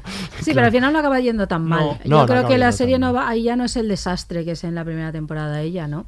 No se comporta tan desastrosamente. No, en- parece en eso no, aunque igual le duele más que la esa necesidad de ir buscando eh, eh, relaciones y, sexuales tan- un y poco no hay autoodio, el autoodio que hay en la primera, que yo creo que sí que está muy presente ahí, ese de hacerse mucho daño a sí misma. Yo creo que en esta segunda ya no es igual, ¿no? Creo que lo que hablábamos al principio, el tiempo que se da entre una temporada y otra, creo que es, creo que es súper interesante, porque madura la creadora o Claro. madura las ideas, maduran los personajes, y yo creo que, como siempre los guionistas tenemos poco tiempo, bueno, yo hace tiempo ya que no estoy en una serie, pero hay muy poco tiempo entre temporada y temporada. Claro. Tener ese tiempo en medio y poder reflexionar sobre los personajes, creo que en este caso ha sido súper enriquecedor, la verdad. Ella decía que, que estaba, cuando estaba haciendo Killing Eve, ella, ella estaba escribiendo notas para la segunda de, de Fleabag y cuando acabó dijo, bueno, ahora me tengo que poner con Fleabag y leyó sus notas y dijo el 70% era sobre religión. Y dijo, madre mía, ¿y esto? ¿A qué esto- santo de qué no? Pues algo va a haber que hacer, ¿no? Y ahí es donde aparece el personaje del cura y bueno, y toda esta relación que un poco has insinuado antes con la religión y con encontrar de alguna manera la paz, ¿no? De, o la, la paz que, que parece que tiene el cura, ¿no? Y que, no- y que al final cuando le dice lo de, lo de que no puede estar con ella porque eso le va a destruir, es porque él ha encontrado esa paz y claro, si se sale de ella sabe que va a ir otra vez por el mal camino que intuimos Sí, que tenía porque ya le han ¿no? destruido antes, sí, Mm. efectivamente. Bueno, es una paz relativa a la del cura. Yo lo veo Sí. un poco tenso así, ¿no? Quiero decir que... Hombre, a ver, como situación ideal no parece. No parece, ¿no? No, no, pero que la manera de vivir la religión. Pero no bueno, le da estabilidad, la ¿no? sí. Por lo menos. No, bueno, es un autoengaño que le funciona, ¿no? Yo creo que ella se lo dice en algún momento y yo creo que él es muy consciente de eso, que es el personaje es muy consciente de lo que está haciendo. Leyendo la Eh, Biblia, Elijo ¿eh? a Dios, pero pues, porque bueno, me viene bien de momento, ¿no? Sí, pero, pero sí, sí. Bueno, pues vamos a escuchar el, el último corte y s- habla- o sea, rompemos la cuarta pared después. Y me avergüenza no saber lo que... Lo que quieres es normal no saberlo. No, sí sé lo que quiero, sé exactamente lo que quiero ahora mismo. ¿Qué es? Quiero que alguien me diga qué ponerme por la mañana. Vale, pero creo que hay gente que puede... No, quiero que alguien me diga qué ponerme todas las mañanas.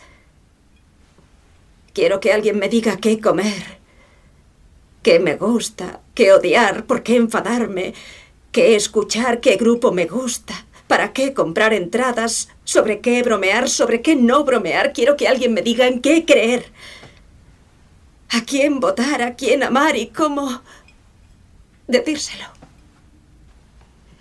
Y creo que quiero que alguien me diga cómo vivir mi vida, padre, porque hasta ahora creo que no lo he hecho bien. Y por eso la gente quiere a gente como tú en su vida, porque tú les dices cómo hacerlo.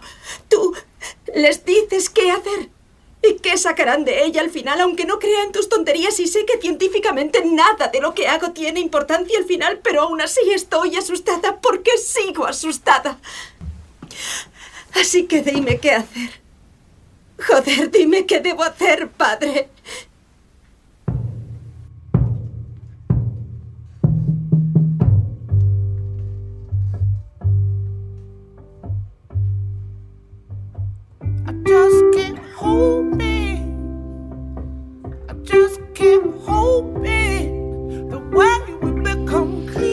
Pues rompamos la cuarta pared, ¿no? Decía Phoebe que... Yo le llamo Phoebe porque hay confianza, Porque es tu amiga, sí. Mi Eh, amiga Phoebe. Decía Phoebe que, mm, que, bueno, que para ella lo, lo- la clave o lo más importante de la primera temporada es esa relación de, de ella con el espectador, en esa, en esa ruptura de la cuarta pared que en esta serie se siente como algo más que, que en otras series, ¿no? Como decías tú antes, como que es muy Yo esencial. nunca la he muy- visto tan, de manera tan grande, vamos. Ujú. Y que, y que además tiene mucho sentido con el personaje, ¿no? Comentaba cómo ella, eh, en esa relación que establece con el, con el espectador, que es también, pues eso, como lo define luego con, lo, con la psicóloga, pues sus únicos amigos y con- tiene esa relación de complicidad y a veces de flirteo incluso, ¿no? Nos guiña el ojo. Y, y en la que ella se muestra como un personaje eh, como muestra un personaje que no es el que es ella realmente y que como ella comenta se desmorona al final de la primera temporada cuando se descubre su secreto. A partir de ahí en los últimos cinco minutos no vuelve a dirigirle la mirada al espectador porque entiende que ahí de repente se ha se, digamos que se ha, se ha descubierto ¿no? Cómo, cómo está ella por dentro y, y se vuelve tímida no no, no reacciona y, y decía que no quería hacer una segunda temporada porque no veía una manera de retomar esa relación con el espectador, no por no contar otras historias. Y que solo es cuando, cuando entendió que con ese personaje del cura que puede ver de alguna manera ese mundo de ella con el espectador es cuando se le ocurrió esa idea, cuando le pareció interesante hacer una segunda temporada. Bueno, está ¿no? mal, el cura habla con Dios y ella habla con nosotros. Exacto. ¿no? Pues tampoco ni tan mal. Es el único Sí. que la ve, Sí, eh, es que, que es muy la ve. curioso y muy, muy divertido eh, también y muy interesante cuando ¿dónde te has ido, no? ¿Con quién estás hablando? Bueno, pero tiene muchas implicaciones, porque alguien que tiene una relación, se supone, con Dios, que acabe viendo esa parte invisible de los demás, tiene mucha amiga, mucho, mucho sentido del A humor mí precisamente más allá de es- el muro ese invisible ser una herramienta para reflexionar sobre la hipocresía que todos actuamos como, como personajes ficticios en nuestra vida real, es esa capacidad que tiene de ser invisible ante, por ejemplo, su familia, su padre, su hermana, y cómo el cura es el único personaje que es capaz de ver eso, ¿no? Que le dice, ¿dónde te has ido? ¿Qué es eso? Es el único que se da cuenta. O sea, Fleabag, pa- Fleabag parece ser alguien solo a través del, del cura, ¿no? Es muy interesante ese Y- recurso.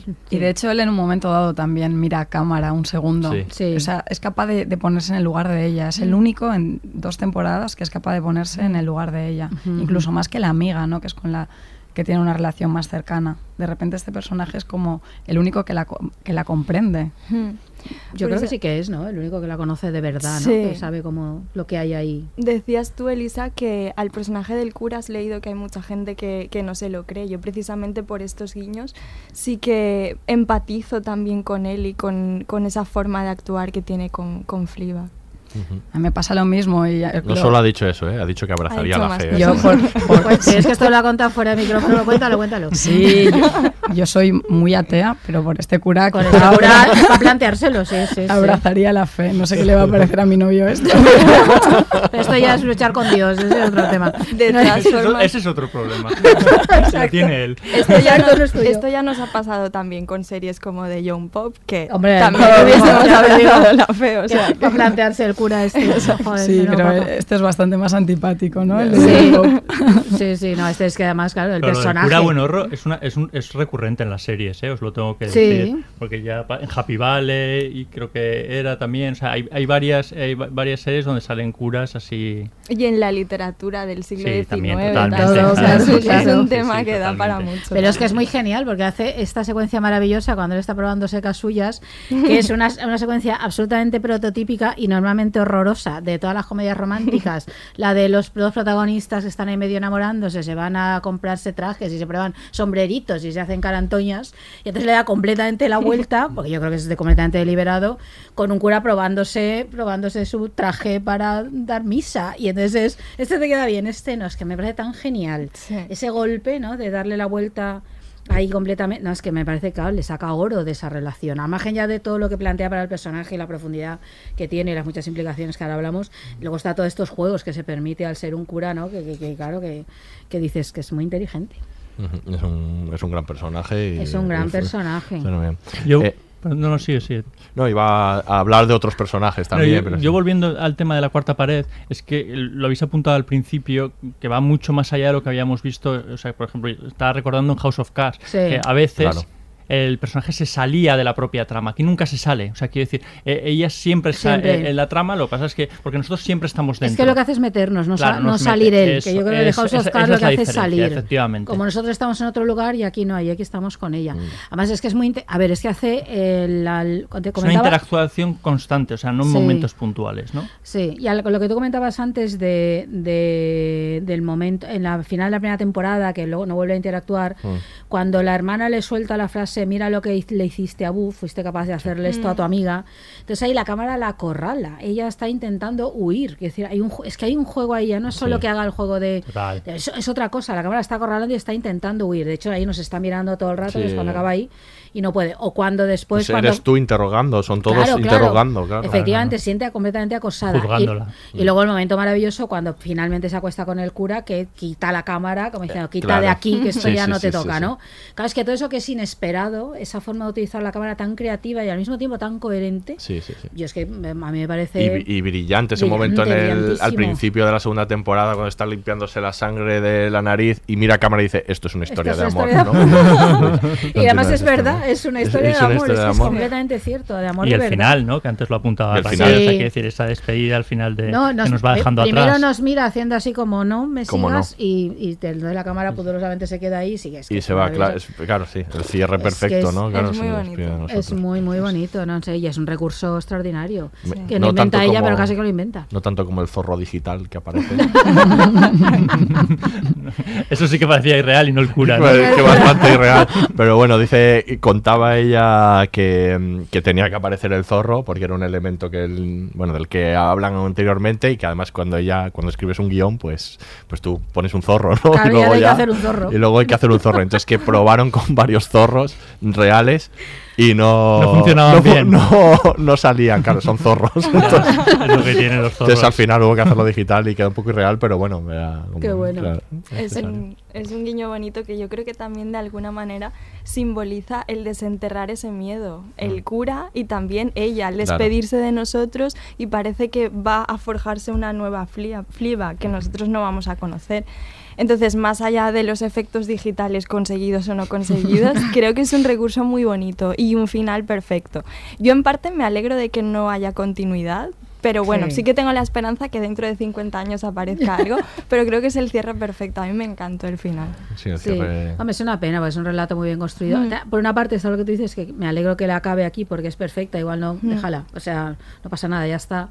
Pero por otra, tienes ganas de saber Sí. más de ella. Al final es que son dos temporadas de seis capítulos. Es que son es que es- seis nada, horas, es que muy son poco, seis claro. horas de Fleabag, es, Sí, sí. es muy poco. Pero es, corti- es cortísima y cuánta cosa dentro de esas seis Sí. horas, Sí. cuánto subtexto. Sí. Lo que decías antes, ¿no? Quiero volver al cura, perdón, pero No, lo vuelve, que, vuelve.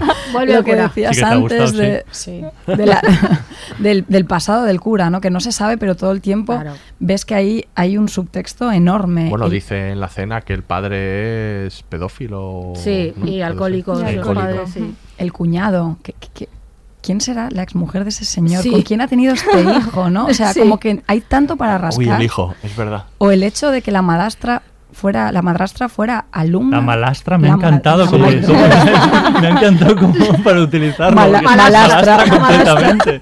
Sí, es verdad, la llamaremos malastra. Es malastra, es que que, era, que era la alumna de la madre, ¿no? Sí. O sea, ¿cuántas cosas han pasado ahí? Está todo súper bien. Y madrina de ellas. Y madrina Sí. de ellas. Y que en el funeral ya está ahí. Sí, pero en el tiene un poco ese papel, ¿no? Como que parece que las va a cuidar, no sé cuánto. De hecho, hay una escena mm, graciosa, ¿no? Que está eh, Fleabag hablando con su, con su padre y aparece ella ahí en la habitación para en- entrometerse y el padre dice que pesada, Qué ¿eh? pesada. Sin saber lo que va a venir después, Ya, por supuesto. Pero la madrastra o malastra ya lo sabe. Hombre, Hombre, claro, ella lo tiene clarísimo. Claro. Lo Qué tiene personaje clarísimo. Pero también. es que son ejemplos de personajes muy bien construidos. La Mm. película serie está muy bien escrita y no me refiero solo a los diálogos y eso, sino a esa capacidad de sugerir. Hay cosas que no están nunca explicitadas, pero tú sabes cómo son esos personajes y eso me parece... eh, hay que decir, ahora que tendemos, no sé, que se tiende muchas veces a la sobreexplicación, ¿no? En general. Totalmente. Yo creo que la serie es muchísimo, a explicarlo todo muchas veces, a que quede muy masticado, a que los guiones sean... Y esta no, esta lo que hace es sugerir todo el rato. En realidad tú no sabes la vida de este cura, pero en fin, eh, creo que podemos... Pero sí sabemos de su dolor, sí sabemos de probablemente la decisión que le lleva hasta ahí, del hecho de me tengo que aferrar a Dios porque si no mi vida se va a la mierda, de su decisión final de hacer esto, y lo entiendes, ¿no? Y entonces cómo consigue que aunque no sepas eso, sus motivaciones, están claras. Yo creo que está muy, muy bien escrita. que creo que como guion. Y muy bien interpretada. muy bien interpretada, esa es Porque, la claro, otra, la claro. malastra, ¿con, con- con quién interpreta Olivia eso? Colman, decir, maravillosa. está estupenda. Sí, no, Muy están todos muy bien. Ella más conocida, pero todo el resto de actores, la hermana me parece una. La hermana es un personaje es del que no hemos hablado lo suficiente porque es muy, muy, muy buen personaje y, Mm. y lo hace muy bien. Además, ella, ese momento en el retiro de silencio de las dos hermanas, eso es, un- eso es una maravilla. Cuando están ahí que no pueden hablar, pero y que, que están en la puerta para entrar cagándose en todo porque no, no abren la puerta y cuando abren la puerta, hola, buenas. Ah, toda la hipocresía que comentaba antes Raquel Claro. es que están todo el rato en ese tema. Claro, pero ya solo ese capítulo es que da para tanto. Es un capítulo que en otro tipo de serie hubiera ocupado tres capítulos Hmm. seguro, el del retiro, ¿no? Y aquí todo lo que cuenta, porque ya no solo el retiro de ellas y la relación entre las hermanas, sino todo ese retiro, ese concepto de la mujer silenciosa ahora para fregar el suelo, es que es muy buenísimo. Miren, le estamos fregando el suelo de su casa. Y el otro retiro, el de los y luego el de los su ira. Y todo el rato yendo, zorra, puta. es que, claro, es, es que es- sugiere tantas cosas que dice tanto en esos 20 minutos, ese capítulo, ¿no? De todo lo que hay ahí. Ay, es Sí, que sí. es soberbio eso. Y ese personaje que aparece en momentos clave, como al final de ese capítulo, que es el del banco, que es un banco. personajazo, ¿no? Porque le sirve como, bueno, desde ese, la primera interacción, que es maravillosa, que es probablemente el momento más, que el que más me he reído de toda la serie, sí, que es cuando ella se intenta quitar la, el jersey y se desnuda delante de él. ¿no? Yo ya no puedo ver a alguien quitarse un jersey sin acordarse. O sea, hoy me ha pasado, es que ya estábamos quitándonos el jersey y es que a mí me salta la risa. No, pero, así, así de, pero es "Uh". es buenísimo el momento. Ay, es que pensaba No que es- llevaba un top debajo. me parece tan real, yo me siento sí, tan sí, identificado sí, porque totalmente. dices, ¿cómo puedo ser tan ridículo? ¿Cómo puede pasarme esto? Yo No estaba intentando insinuarme. Vaya, váyase, por favor. 哈哈哈 Y pues usted se ha visto, le dice, es que es tremendo, es que es tremendo. Es que es tan incorrecta y tan, tan Sí, sí, sí. tremenda. Pero luego tiene todos esos momentos confesionales con él, Sí. eh, varios a lo largo de la, de la Mm. serie, ¿no? Y como que... Bueno, pero esta es aparte de estos personajes de encontrarse en, en el... en- Decíamos que no en- tiene amigos. Bueno, este a lo mejor puede cumplir un poco la función Claro, yo- dentro de bueno. que no se conocen realmente. Yo, claro, ella va, es que ella va, hay que decir, aunque va aparentando todo el rato, estoy bien, estoy bien y tal, bueno, está fatal y todo el mundo es muy consciente, pues está- estás mal, o sea, estás mal, Fleabag, no, no estás bien. Y ya va encontrando por el camino otros personajes que no, claro, este personaje de la, la solidaridad que encuentra de pronto en este que al principio la tira, pero luego se da cuenta que esta tía está muy jodida como está Y él también. ¿eh? Claro, y Pero es el reconocerse en lo jodidos que están todos y decir, bueno, pues igual si nos...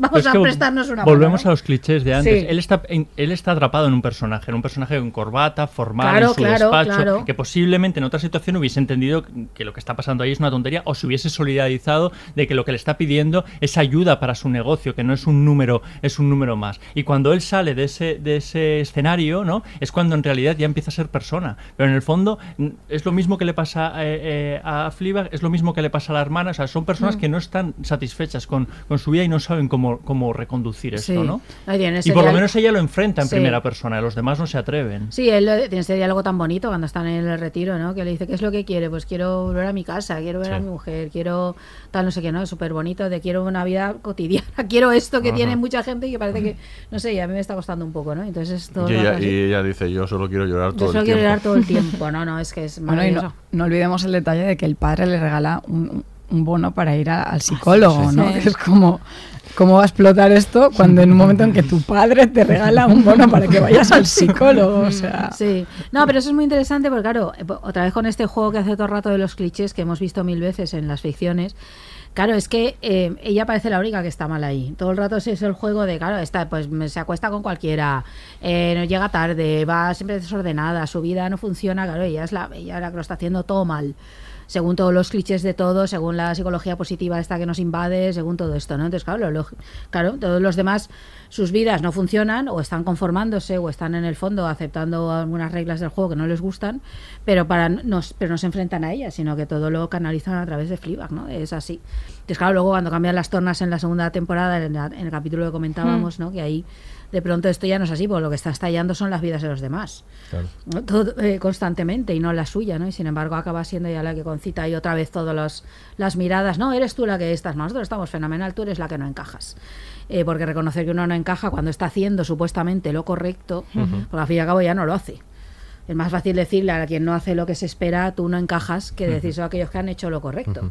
Y sin embargo no encajan, ¿no? Entonces, no sé, cuando le confiesa al padre, por ejemplo, cuando habla de la relación con la madre, que decía que le costaba entenderla, ¿no? Que también Ah, pues siempre pensamos la relación de los padres como bien, ¿no? Como idílica, Ujú. o bueno, por lo menos padres que Sí. se quieren, sí. Y sí, la quería, pero no la entendía. El padre, El padre a la ma- claro, madre, sí, se sí. lo dice, claro, dices, ahí también hay... Este hombre ha estado ahí viviendo con una mujer que no, con la que no acababa de...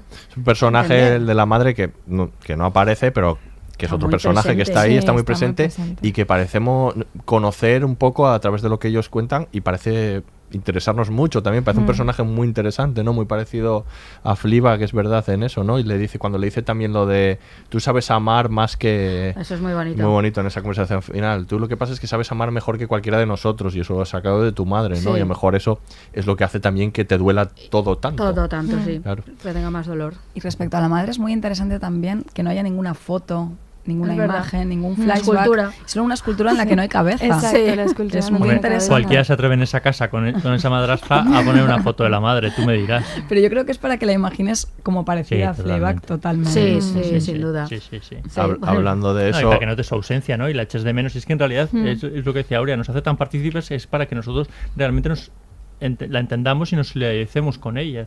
La echamos de menos sin conocerla, ¿no? Sí. Sentimos Sí. su ausencia. ¿Qué, qué me decís de ese momento en el que la madrastra decide pintarlas y la pinta de eso- espaldas?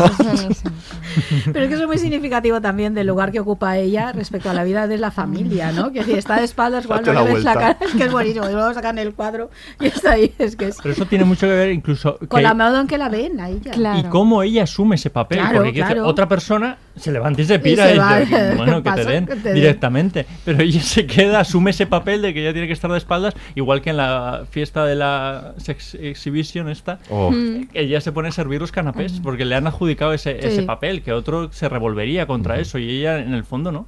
No, pero porque quiere ser amada, porque quiere estar en el lugar que toca, porque quiere Sí, hacer sí. las cosas bien, Sí, aunque hacer las cosas bien supone ser humillada y no, y no ser y no ser entendida, Sí, ¿no? sí, de ahí que esté de espaldas en el retrato. Yo claro. creo que también lo hace un poco por esa relación que hablábamos con su padre, quizá por Sí. complacerlo, porque de Mm. alguna manera a todos nos da Total. lástima o cosita, no sé cómo llamarlo, pero queremos como abrazar a ese padre y zarandearle. A mí y me acaba de caer muy bien, te digo la verdad. Yo estoy más por zarandearle que por A abrazarle. mí me da un poco A de, mí me de da cosita, ternura momentos, pero ¿eh? también te dan ganas, pues eso, de decirle despierta, por favor. Y creo que muchas veces lo intenta complacer a través Mm. de Sí, esa es relación con la, con la madrastra. Sí, y bueno, a veces yo tengo dudas porque en algún momento dices, este hombre tendrá, tendrá demencia, o sea, hay un momento ahí. Hay y luego hay un momento egoísta también que tenemos a veces los hijos, porque en un momento eh, dado la madrastra le dice, ¿qué quieres? ¿Cuidarlo tú? ¿Sabes Sí. qué? O sea, quiero decir, si en, el- en fondo a ellas les viene muy bien que su padre esté bien cuidado por mucho que no soporten a esa a esa mujer porque al fin y al cabo pues una persona mayor requiere requiere uno- unos cuidados a veces los hijos somos somos egoístas entonces en, en esa parte la madrastra juega con esa carta Sí. Y volvemos a la hermana, que hemos hablado poco de ella, ¿no? Que yo creo que es un personaje que merece Sí, ay, la- muchísimo. Es un personaje, yo creo, fantástico, ¿no? Y que tiene mucho dentro que efectivamente va apareciendo a lo largo de las temporadas y sobre todo con esa relación con ese marido odioso, ¿no? que la tiene. ¿no? Y luego, y con ese romance con el, con el sueco, Que ¿no? con se llama el, Claire. que también, Que también es divertidísimo, ¿no? Finlandés, finlandés, finlandés, es finlandés. finlandés, ¿no? Sí, y, sí, y sí. que tiene esa relación, ¿no? Y, eh, que, que como decía Miquel antes, eh, Fliba siempre está buscando que persiga esas cosas que la pueden hacer más feliz, irse a trabajar al extranjero, Claro. que persiga esa relación con esta persona, ¿no? Y, y que ella, bueno, lleva todo ese mundo dentro y que es una persona tan controladora que no puede no organizar su, su, Su fiesta con sorpresa, de cumpleaños. Sí. O sea, es el ni- ese es el nivel de control de la Sí. hermana, ¿no? Pero esa vuelve otra vez, es que es lo mismo, otra vez a, a otro tópico, ¿no? Esto hemos visto miles de hermanas de estas, sobre todo en el territorio de la comedia romántica, sí. Sin embargo, esta es un personaje, es, es real, esta te la crees. Por mucho que la veas tan tensa, por mucho que la veas haciendo estas cosas. y pues- es que no es perfecta No, y Es no, que no, normalmente en- en, esas películas Claro. o series la hermana suele ser una la perfecta y la otra la desastre Sí. y aquí en realidad ningún- ninguna de las dos perfectas son bastante Es desastres bastante las dos. desastre las dos, sí. Sí, la verdad es que juega con el rol de siempre. La hermana Claro. mayor es la que ha hecho todo lo correcto Exacto. para contentar a los padres. La, la hermana pequeña es la que ha hecho lo que ha podido, ¿no? Y de repente empieza con este cliché y como todo en esta serie, pues te lo acaba rompiendo perfectamente. Y aparte está muy bien, muy bien jugada la, la relación de hermanas, que yo creo que tampoco hay muchas relaciones fraternales así de mujeres en, en las series, ¿no? O Mm. no, o no recuerdo. Sí. Pero tan, tan auténticas, ¿verdad? O sea, yo Mm. la veo como una relación muy, muy auténtica de hermanas. sí. Eso de que nos abrazan del todo. Sí. O sea, con las hermanas, yo tengo dos hermanas y nosotras no estamos como en las series todo el día abrazándonos. Diciendo te quiero, te quiero. Claro, es que tenemos el cliché este de las series Claro. americanas ahí, ¿no? El que se despiden todo el rato diciendo te quiero, te quiero, ¿no? Algo así. Para ¿no? nada, hay como una relación brusca de Sí. confianza. Y, se- y, bueno, cuando sucede aquello se enfadan durante mucho tiempo, luego, luego se reconcilian, ¿no? O sea, tienen como una relación, es verdad que suena más real todo, ¿no? En esa Mm. relación. Yo creo que Claire en la segunda temporada evoluciona en el sentido de que es el personaje que adquiere mejor cualidades y es una de las pocas que desde el principio de la segunda temporada quiere tener algo de Fleabag y empieza a despertar, ¿no? Quizá todos la habían rechazado con anterioridad en la temporada 1 y aquí como que quiere ser más ella, porque Mm. ve que realmente quizás más feliz que ella siendo tan aparentemente perfecta, ¿no? Entonces creo que también eso es muy significativo. Sí, es que creo que lo dice en algún momento, ¿no? Que a Fliba que le envidia cosas, que ella es divertida, sí, que es no sé sí, qué, sí. o sea, le, Mm. le- le tiene también envidia por, por bueno, esa No, se lo personalidad. dice, que sí, se sí, lo dice, cual, ¿no? Personalidad que además ha sacado de su madre, que Mm. también ella, claro, admira a su madre, ¿no? Y que ella se parece más también, ¿no? Sí, sí, sí. un y luego, bueno, no tenemos también que comentar, porque tiene estas pequeñas joyas encapsuladas, que es ese momento que habla con... Christine Scott con- Thomas, ¿no? Pues- qué Scott bueno. Thomas, que ha ganado el premio este, ¿no? Es el premio que dice de mierda, ¿no? Para contentar a las mujeres como un premio de segunda categoría, Ostras, es que ¿no? yo creo que hay más, No femini- hay más feminismo en, esa, En esa charla. esos Sí. cinco minutos que en no sé cuántos tratados y no sé cuántos Sí, congresos que se monten. totalmente. Totalmente. esa Esa charla sobre la menopausia es que es, eso es maravillosa. o sea, todo charla. eso y sobre el dolor, de la oposición de las mujeres, nosotros llevamos el dolor incorporado siempre con la regla, la menstruación, el parto, todo tal y cual, y entonces los hombres como no lo llevan, pues hacen guerras, pelean, se sí, inventan sí, sí. y se inventan el rugby, ¿no? Dice al final algo así. es que es no, pero es buenísimo. Y cómo pone en cuestión eso, ¿no? El de qué es esto de dar premio a las mujeres. Claro, entonces esto es un premio de segunda. Bueno, es que de verdad yo creo que es, es que es- Mm. eso es lo que tú dices, una joya ahí metida, esa, esa conversación de ellas dos. Y luego le dice también que es interesante mm, para, digamos, tranquilizarla sobre el... Porque ella tiene... Actúa de esta manera, no promiscua, pero vamos, mm, libre de, de- de tener muchas relaciones, pero tiene, yo creo que siempre cierta como culpa o... Pero ahí le dice como que abrace la, la noche y la vida, Claro, ¿no? Que que flirtee, que haga lo que quiera, ¿no? Claro, porque la otra Que echa es en falta que es eso, el flirteo. Claro, Claro, mola- claro, mucha- que lo es haga. mola mucho el Claro. flirteo, lo que ella dice, me- ya de Exacto, hecho en falta exacto. entrar y no encontrar esa energía, ¿no? Mm. Pero eso tiene toda razón, eso es maravilloso, ¿no? Que tiene una de las cosas que no hay que perder, pero sí, tiene razón ahí. Una conversación catártica. No, ¿no? esa, es, de- es que es tremendo ese, Sí. ese momento. Yo la fotografié toda. Toda. Sí, sí, sí. Es que me pareció alucinante. Como, no sé, creo que es lo que tú decías, hay más feminismo ahí que en todo, porque al final estamos poniendo etiquetas a cosas, Mm. libros de mujeres, Sí. películas de mujeres, premios de mujeres. Bueno, no, espera, queremos jugar en el mismo campo de batalla que los hombres. completamente. Y está todo ahí, todo. todo, Alucinante. Todo contado. Sí, en la aceptación, el de no me queda más remedio que aceptarla, la, la trampa esa de, ah, pero es que si no lo acepto igual peor, entonces no hay visibilidad. Es que es una trampa mortal Mm. esa. Yo creo que cualquiera de las que estamos aquí nos hemos visto en eso alguna vez. En saber que esas cosas, es que es así, que te toca aceptar esa parte o de cuota o de, ¿no? o de jugar en un campo supuestamente de mujeres cuando dices igual no es este el camino, pero es que Mm. igual no hay otro. Es que igual no hay camino, ¿no? Es, no es muy complicado, es muy complicado. Están todas las contradicciones ahí, lo de la- sí. Y el miedo a que te etiqueten que estás en el otro bando, ¿no? Claro, claro, claro. Esa es otra. Sí, el de si vas diciendo según qué cosas, Mm. sí. Sí, sí, no, claro, bueno, es que ella se define como personaje como mala feminista Claro, desde el claro. principio, ¿no? El, primer capítulo es, es lo de la mano levantada, ¿no? Lo de quién cambiaría, quién cambiaría, ¿no? Lo de por tener el cuerpo perfecto. vida por el cuerpo Y pum, las dos, las únicas. Somos malas feministas, claro. es que. Bueno, se aleja de alguna manera de lo dogmático y lo hegemónico. Y por eso, como os decía antes, quizá lleva tanta gente detrás y nos hemos sentido tan Claro. identificadas Sí. con eso. Yo, no- yo no sé si esto, o sea, cu- cuántas cosas de la obra teatral original aparecen en la serie, pero desde luego esto es el aparecía y creo que era el comienzo, o sea, Mm. esto de, lo de la mana feminista, ¿no? Ah, es que es muy y bueno luego, eso. por lo que he leído en artículos, la, la obra teatral es como más cruda y como más salvaje, más bestia. O sea, hay cosas que están Ah, pues suavizadas. es, ¿eh? Que están suavizadas en, Me en la serie. encantaría verla. Sí, porque- vamos, hagamos un viajecito allá, a vamos a verla, vamos ahí. Ahora ya no cuesta lo mismo que costaba cuando la primera vez, ¿eh? también te lo digo. A ver si alguien nos financia, está ahí oyéndonos ahí. Y eso. No, pero no, esa es otra, que la, la transgresora que es, que eso los comenta, pero muy de Mm, pasada. Por mm, ejemplo, en todos los temas sexuales es tremendamente transgresora, pero en, en todo, En que todo. en todos los planteamientos lo es, ¿no? Es Bueno, Quiero decir, que, que una mujer diga no quiero tener el hijo de mi marido, por ejemplo, eso, a mí se me parece súper transgresor, eso que plantea, y por más que el marido sea un imbécil como este, que lo ves, pero que, se, que verbalice eso, el, el tratamiento, todo lo del aborto, es que hay muchas cosas realmente muy transgresoras eh, Sí. acerca de- del modo en que eso hay que hacer, lo de la sexualidad por descontado, todo el planteamiento de ella lo es, ¿no? Pero Yo creo que nunca me voy a olvidar de la escena cuando se está masturbando con Barack ¿Cómo Obama. no? O sea, yo creo que es una de las que más me gusta de toda la Sí. serie. Es genial. Pobre novio cuando se el novio, lo digo. Si no, el novio dice, no, vamos a masturbarnos en un mes, o no sé qué, una cosa completamente estúpida, como no reconocer que la gente se masturba.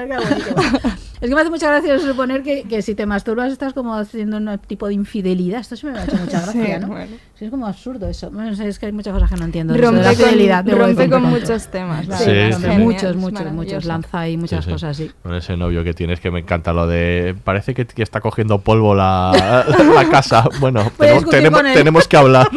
es que, que parece, claro, esa parte, efectivamente, lo que contamos es mucho más cruel en la primera temporada. Claro. ella, ¿no? O No, sea, ella es mucho eh, más cruel. Pero vuelve a aparecer en la segunda, ¿no? Sí, ya tiene- un Con el hijo, ¿no? Cuando sí. ella Sí, estaba porque en- tiene En una el escultura. Porque le ha sí. hecho una escultura. Ah, sí, a la polla, claro. todo- es esa escultura de pollas, ¿no? Que Efectivamente, en donde ella Ah, es es el verdad. segundo a la Sí, sí, izquierda. sí, sí, bueno, sí, tiene sí, una sí. escultura sin sexo. Sí, El padre, sí, sí, la del padre. El padre también, la sí, del sí. padre, Es verdad, sí. sí, sí. La- o sea, la escultura es de la, de la madrastra. Exacto. Es verdad, es Claro, verdad. Sí, no, sí, también sí. toda esa exposición es súper transgresora. Claro, la madrastra se dedica a hacer exposiciones, las exhibiciones, ¿sabes? Que es- Exhibition. Sí, sí, completamente. Como le arroja y los canapés para que los dé. Claro, es que, es- bueno, claro, ahí esa cumple la función cuando aparece con el hijo de desestabilizar. Claro, es que todo, cuando ella parece que, que lo encauza, todo aparece algo para desestabilizarla, ¿no? El exnovio Sí. con el hijo, le entregan los canapés, no sé qué, y claro, al final. Sí, cuando ella se La desestabiliza, pone en evidencia eh, de la falsedad de, de todo. Esto es que esa es la cadena, ¿no? Antes algo la desestabiliza de algo de lo que en su vida no encaja, que es más bien todo, sobre ataca. todo en la primera temporada. Y, y entonces cuando ella hace algo, de pronto desestabiliza todo lo demás, porque lo demás está sujeto sobre la falsa, sobre la hipocresía en gran Mm. medida, claro, Mm. sobre gente autoengañándose todo el rato con mayor Sí. o menor éxito. Lo que pasa es que ella se engaña con poco éxito. Se autoengaña con muy poco éxito. Eh, la hermana con me- menos, con Ujú. algo más, pero bueno. Y el padre y la madrastra, bueno, igual se engañan menos. ¿no? La madrastra está ahí en su papel de. Pero ella se engaña Sí. poco, ¿eh? Porque Sí. quiero decir, ella en realidad cuando está haciendo el ridículo es que nos lo dice. No, ella sabe, ella- decir, y ella se engaña conoce, un, un sabe. segundo, pero quiero decir, cuando está teniendo un, un sexo de mierda, ella está mirando Sí. a cámara diciendo, "Pff, qué mal, Mal, esto, pero mal. aquí estoy Ella yo lo sabe, aguantando el sí.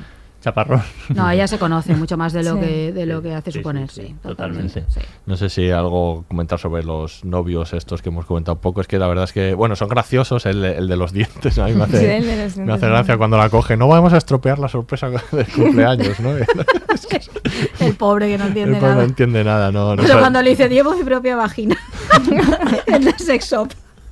Y no lo entiende. No lo y vuelve allá. a explicar el chiste, claro. Eso está muy bien, ¿no? Porque. hay que explicar No, chiste. pero está muy bien otra vez porque vuelve a incidir, aunque luego haga el chiste y los chistes sean, es que todos tienen mucha amiga, porque vuelve a incidir otra vez sobre lo que es la imagen pública y Claro. lo que es la realidad. O sea, las mujeres llevan vagina, pero lo que hay son objetos que simulan vaginas, ¿no? Y todo ese tipo- y todo un mundo sobre- creado sobre eso. Entonces, claro, la vagina de verdad no la, no la, no, no, no la, no la entiende. No la ¿no? controla. A la de verdad no la controla y no la entiende. Las de plástico sí. ¿no? Entonces vuelve a, es que vuelve a tener mucha amiga todo. Todo tiene mucha realmente amiga, tiene sí, mucha, sí. mucha Sí, amiga luego cuando lleva a sus novios a encuentros familiares Ay, bueno, y cuando se va siempre los olvida dentro. Sí. nunca, nunca se Sale despide, sola, es sale sola es que no sirven para algo. Por ejemplo, el, el- el novio guapo sirve guapo. solo porque es guapo, para Claro, tenerlo para al lado. para y, que, y claro, y que sentís por lo menos que la, que la envidien por algo, ¿no? Que la, que, que la madrastra de qué guapo eres. Yo que soy artista te lo puedo decir, puedo dice decir. todo el rato. Y ahí el padre aguantando. El padre aguantando, sí, sí. sí. No, no, y la madrastra que es muy cabrona con, con el de los dientes. O sea, que- como le dice varias veces, ¿no? Para ponerle ahí, efectivamente. Pues, sí, muy sí. Bueno, pues no sé, ya para acabar, eh, si dentro de, de 50 años, No, o bueno, cuando, te- cuando ella tenga 50, o sea, que no es- dentro que no de es tanto. 20, Tiene 33, 34. 33 o 34, pues eso, dentro de 26 años. ¿Os gustaría ver algo más de Fleabag? No sé Ah, cómo nos va a o- o- pillar, o ¿eh? qué? A nosotros, no sé si- 16 Está bien cerrada, hemos dicho, ¿no? a Bueno, mí no sé sí, si- pero no ahora. Ya. Yo creo que ahora está perfecta. Sí, yo también creo que está perfecta. Yo no sé si cuando tenga 50 años, pero igual que esta que pasaron dos años, cu- cuando pase un tiempo podría volver con, Pero yo siempre digo lo mismo. con más que, temas. que hagan otras O sea, quiero decir, ojalá más series como Fleabag, ¿no? Eso o sea, es. más, más que alargar la, la- la misma serie, que yo hubiese visto otra temporada seguro. Le he cogido cariño al personaje, Miquel, le he cogido cariño. Vale, pero a veces, David, hay que decir Hay adiós. que decir adiós. Pon un zorro en tu vida. claro, hay que, hay, que saber de- hay que saber despedirse y eso creo que ella, lo dice muy bien. Pero ojalá más series este- de este tipo. mm, bueno, no sé si lo hemos nombrado antes, ¿no? Master of None, que a mí me recuerda No, mucho no lo hemos nombrado, pero recuerda, Y sí. me parece que A Master tienen alguna None, conexión. sí, también. y ojalá más series de este tipo protagonizadas y escritas por, por mujeres, porque ciertamente hay, hay pocas y nos descubren todo, un, todo un mundo. O sea, quiero decir, tanto a mujeres como a hombres. Sí, no sé, esta chica tiene mucho futuro, espero. Con 34 años, mira dónde está y todo lo que ha Mm. hecho. Sí. Tan inteligente. Y además tan puede hacer cualquier cosa. Sí, decir que no puede ser Fleabag como Killing Eve como. Sí, y encima ver, además ¿no? es una actriz extraordinaria, es que Mm. lo tiene Sí, un poco yo todo. quiero ver que, cómo serán las nuevas chicas Bond. Tengo muchísimas Sí, ganas. ¿verdad? A ver, Sí, sí. sí. A ver qué hace No ahí. sé si le van a dejar ser todo lo transgresora que, que le ¿Te imaginas una, ¿no? una chica Bond como Fleabag? Ojalá. Molaría mucho. No, pero puede que los naturalice a esos personajes, Claro, que ahí claro. está la clave. Por eso, pero que, es que eso es complicado, ¿eh? Ya. Pero bueno, guay, guay. no sí, creo que sí, llegue al punto de Fleabag, pero vamos No, a ver. Me parece un poco Sí, difícil sí, ahí, sí. me lo imagino, pero bueno, sí, no estaría mal. No, yo tengo mucha curiosidad por ver qué hace ahí en James Bond. No sé hasta dónde puede alcanzar, porque es una más dentro del equipo, pero vamos, entiendo que ¿Vas a volver a la ver han James llamado. Bond? ¿O Las tú de- eres seguidora de No, James yo no Bond? soy muy seguidora de James Bond. De hecho, no las he- hay muchas que no he visto. Yo creo que James Bond es un prototipo muy masculino y muy. En fin. Eh, las de Daniel Craig sí las he visto, porque por curiosidad quería ver. eh, Ya, claro, claro. Por, por Daniel. Por el, por el pro- por el Cuéntanos, prototipo masculino claro, porque- concreto. No. Cuéntanos por qué la has visto. No, pero que le dan una vuelta, porque este Sí, el sí, personaje claro, lo han cambiado sí, bastante. varias vueltas. Sí, sí. no, también, pero, también vi algunas de Pierce Brosnan por Revolcón. razones obvias. Así que sí, pero muchas Ya, no, las he visto. eh. Pero muchas no las he visto. Ujú. De James Bond, no Sí, soy muy, mí- muy seguidora. Yo tampoco soy muy seguidor, pero esta la voy a ver por, Sí, me estoy por con- ver con que, cómo la flibajea así. Efectivamente, así que sí. Bueno, pues esperando ver las nuevas obras de Phoebe Waller-Bridge, eh, nos despedimos. Elisa Raquel, muchas gracias por, por haber venido. A vosotros. Gracias a Un vosotros. placer. Miquel Aurea, en el próximo En el nos vemos. próximo nos vemos, sí. Pues aquí se despide el Laboratorio de Inve- de Investigación de Series, el único podcast seréfilo que abrazaría la fe por ese cura. Hasta la próxima.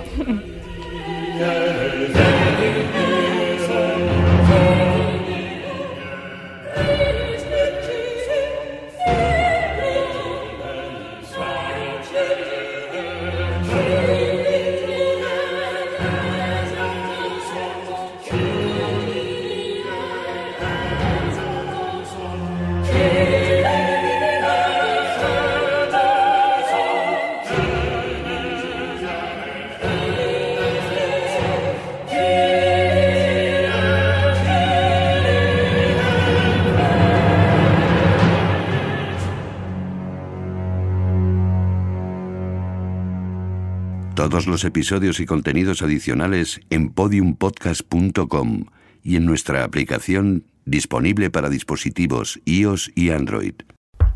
Hola, hola. ¿Estáis ahí? Hola. ¿Hay alguien ahí? ¿Pero qué hace? Creo que está tratando de romper la cuarta pared. Hola, hola. Pobre. Pues sí que le ha afectado lo de ver Fleabag, ¿eh? ¿Y tú crees que se querrá tirar un cura? ¿Quién te dice que no lo haya hecho ya? Ave María Purísima. Sin pecado concebido.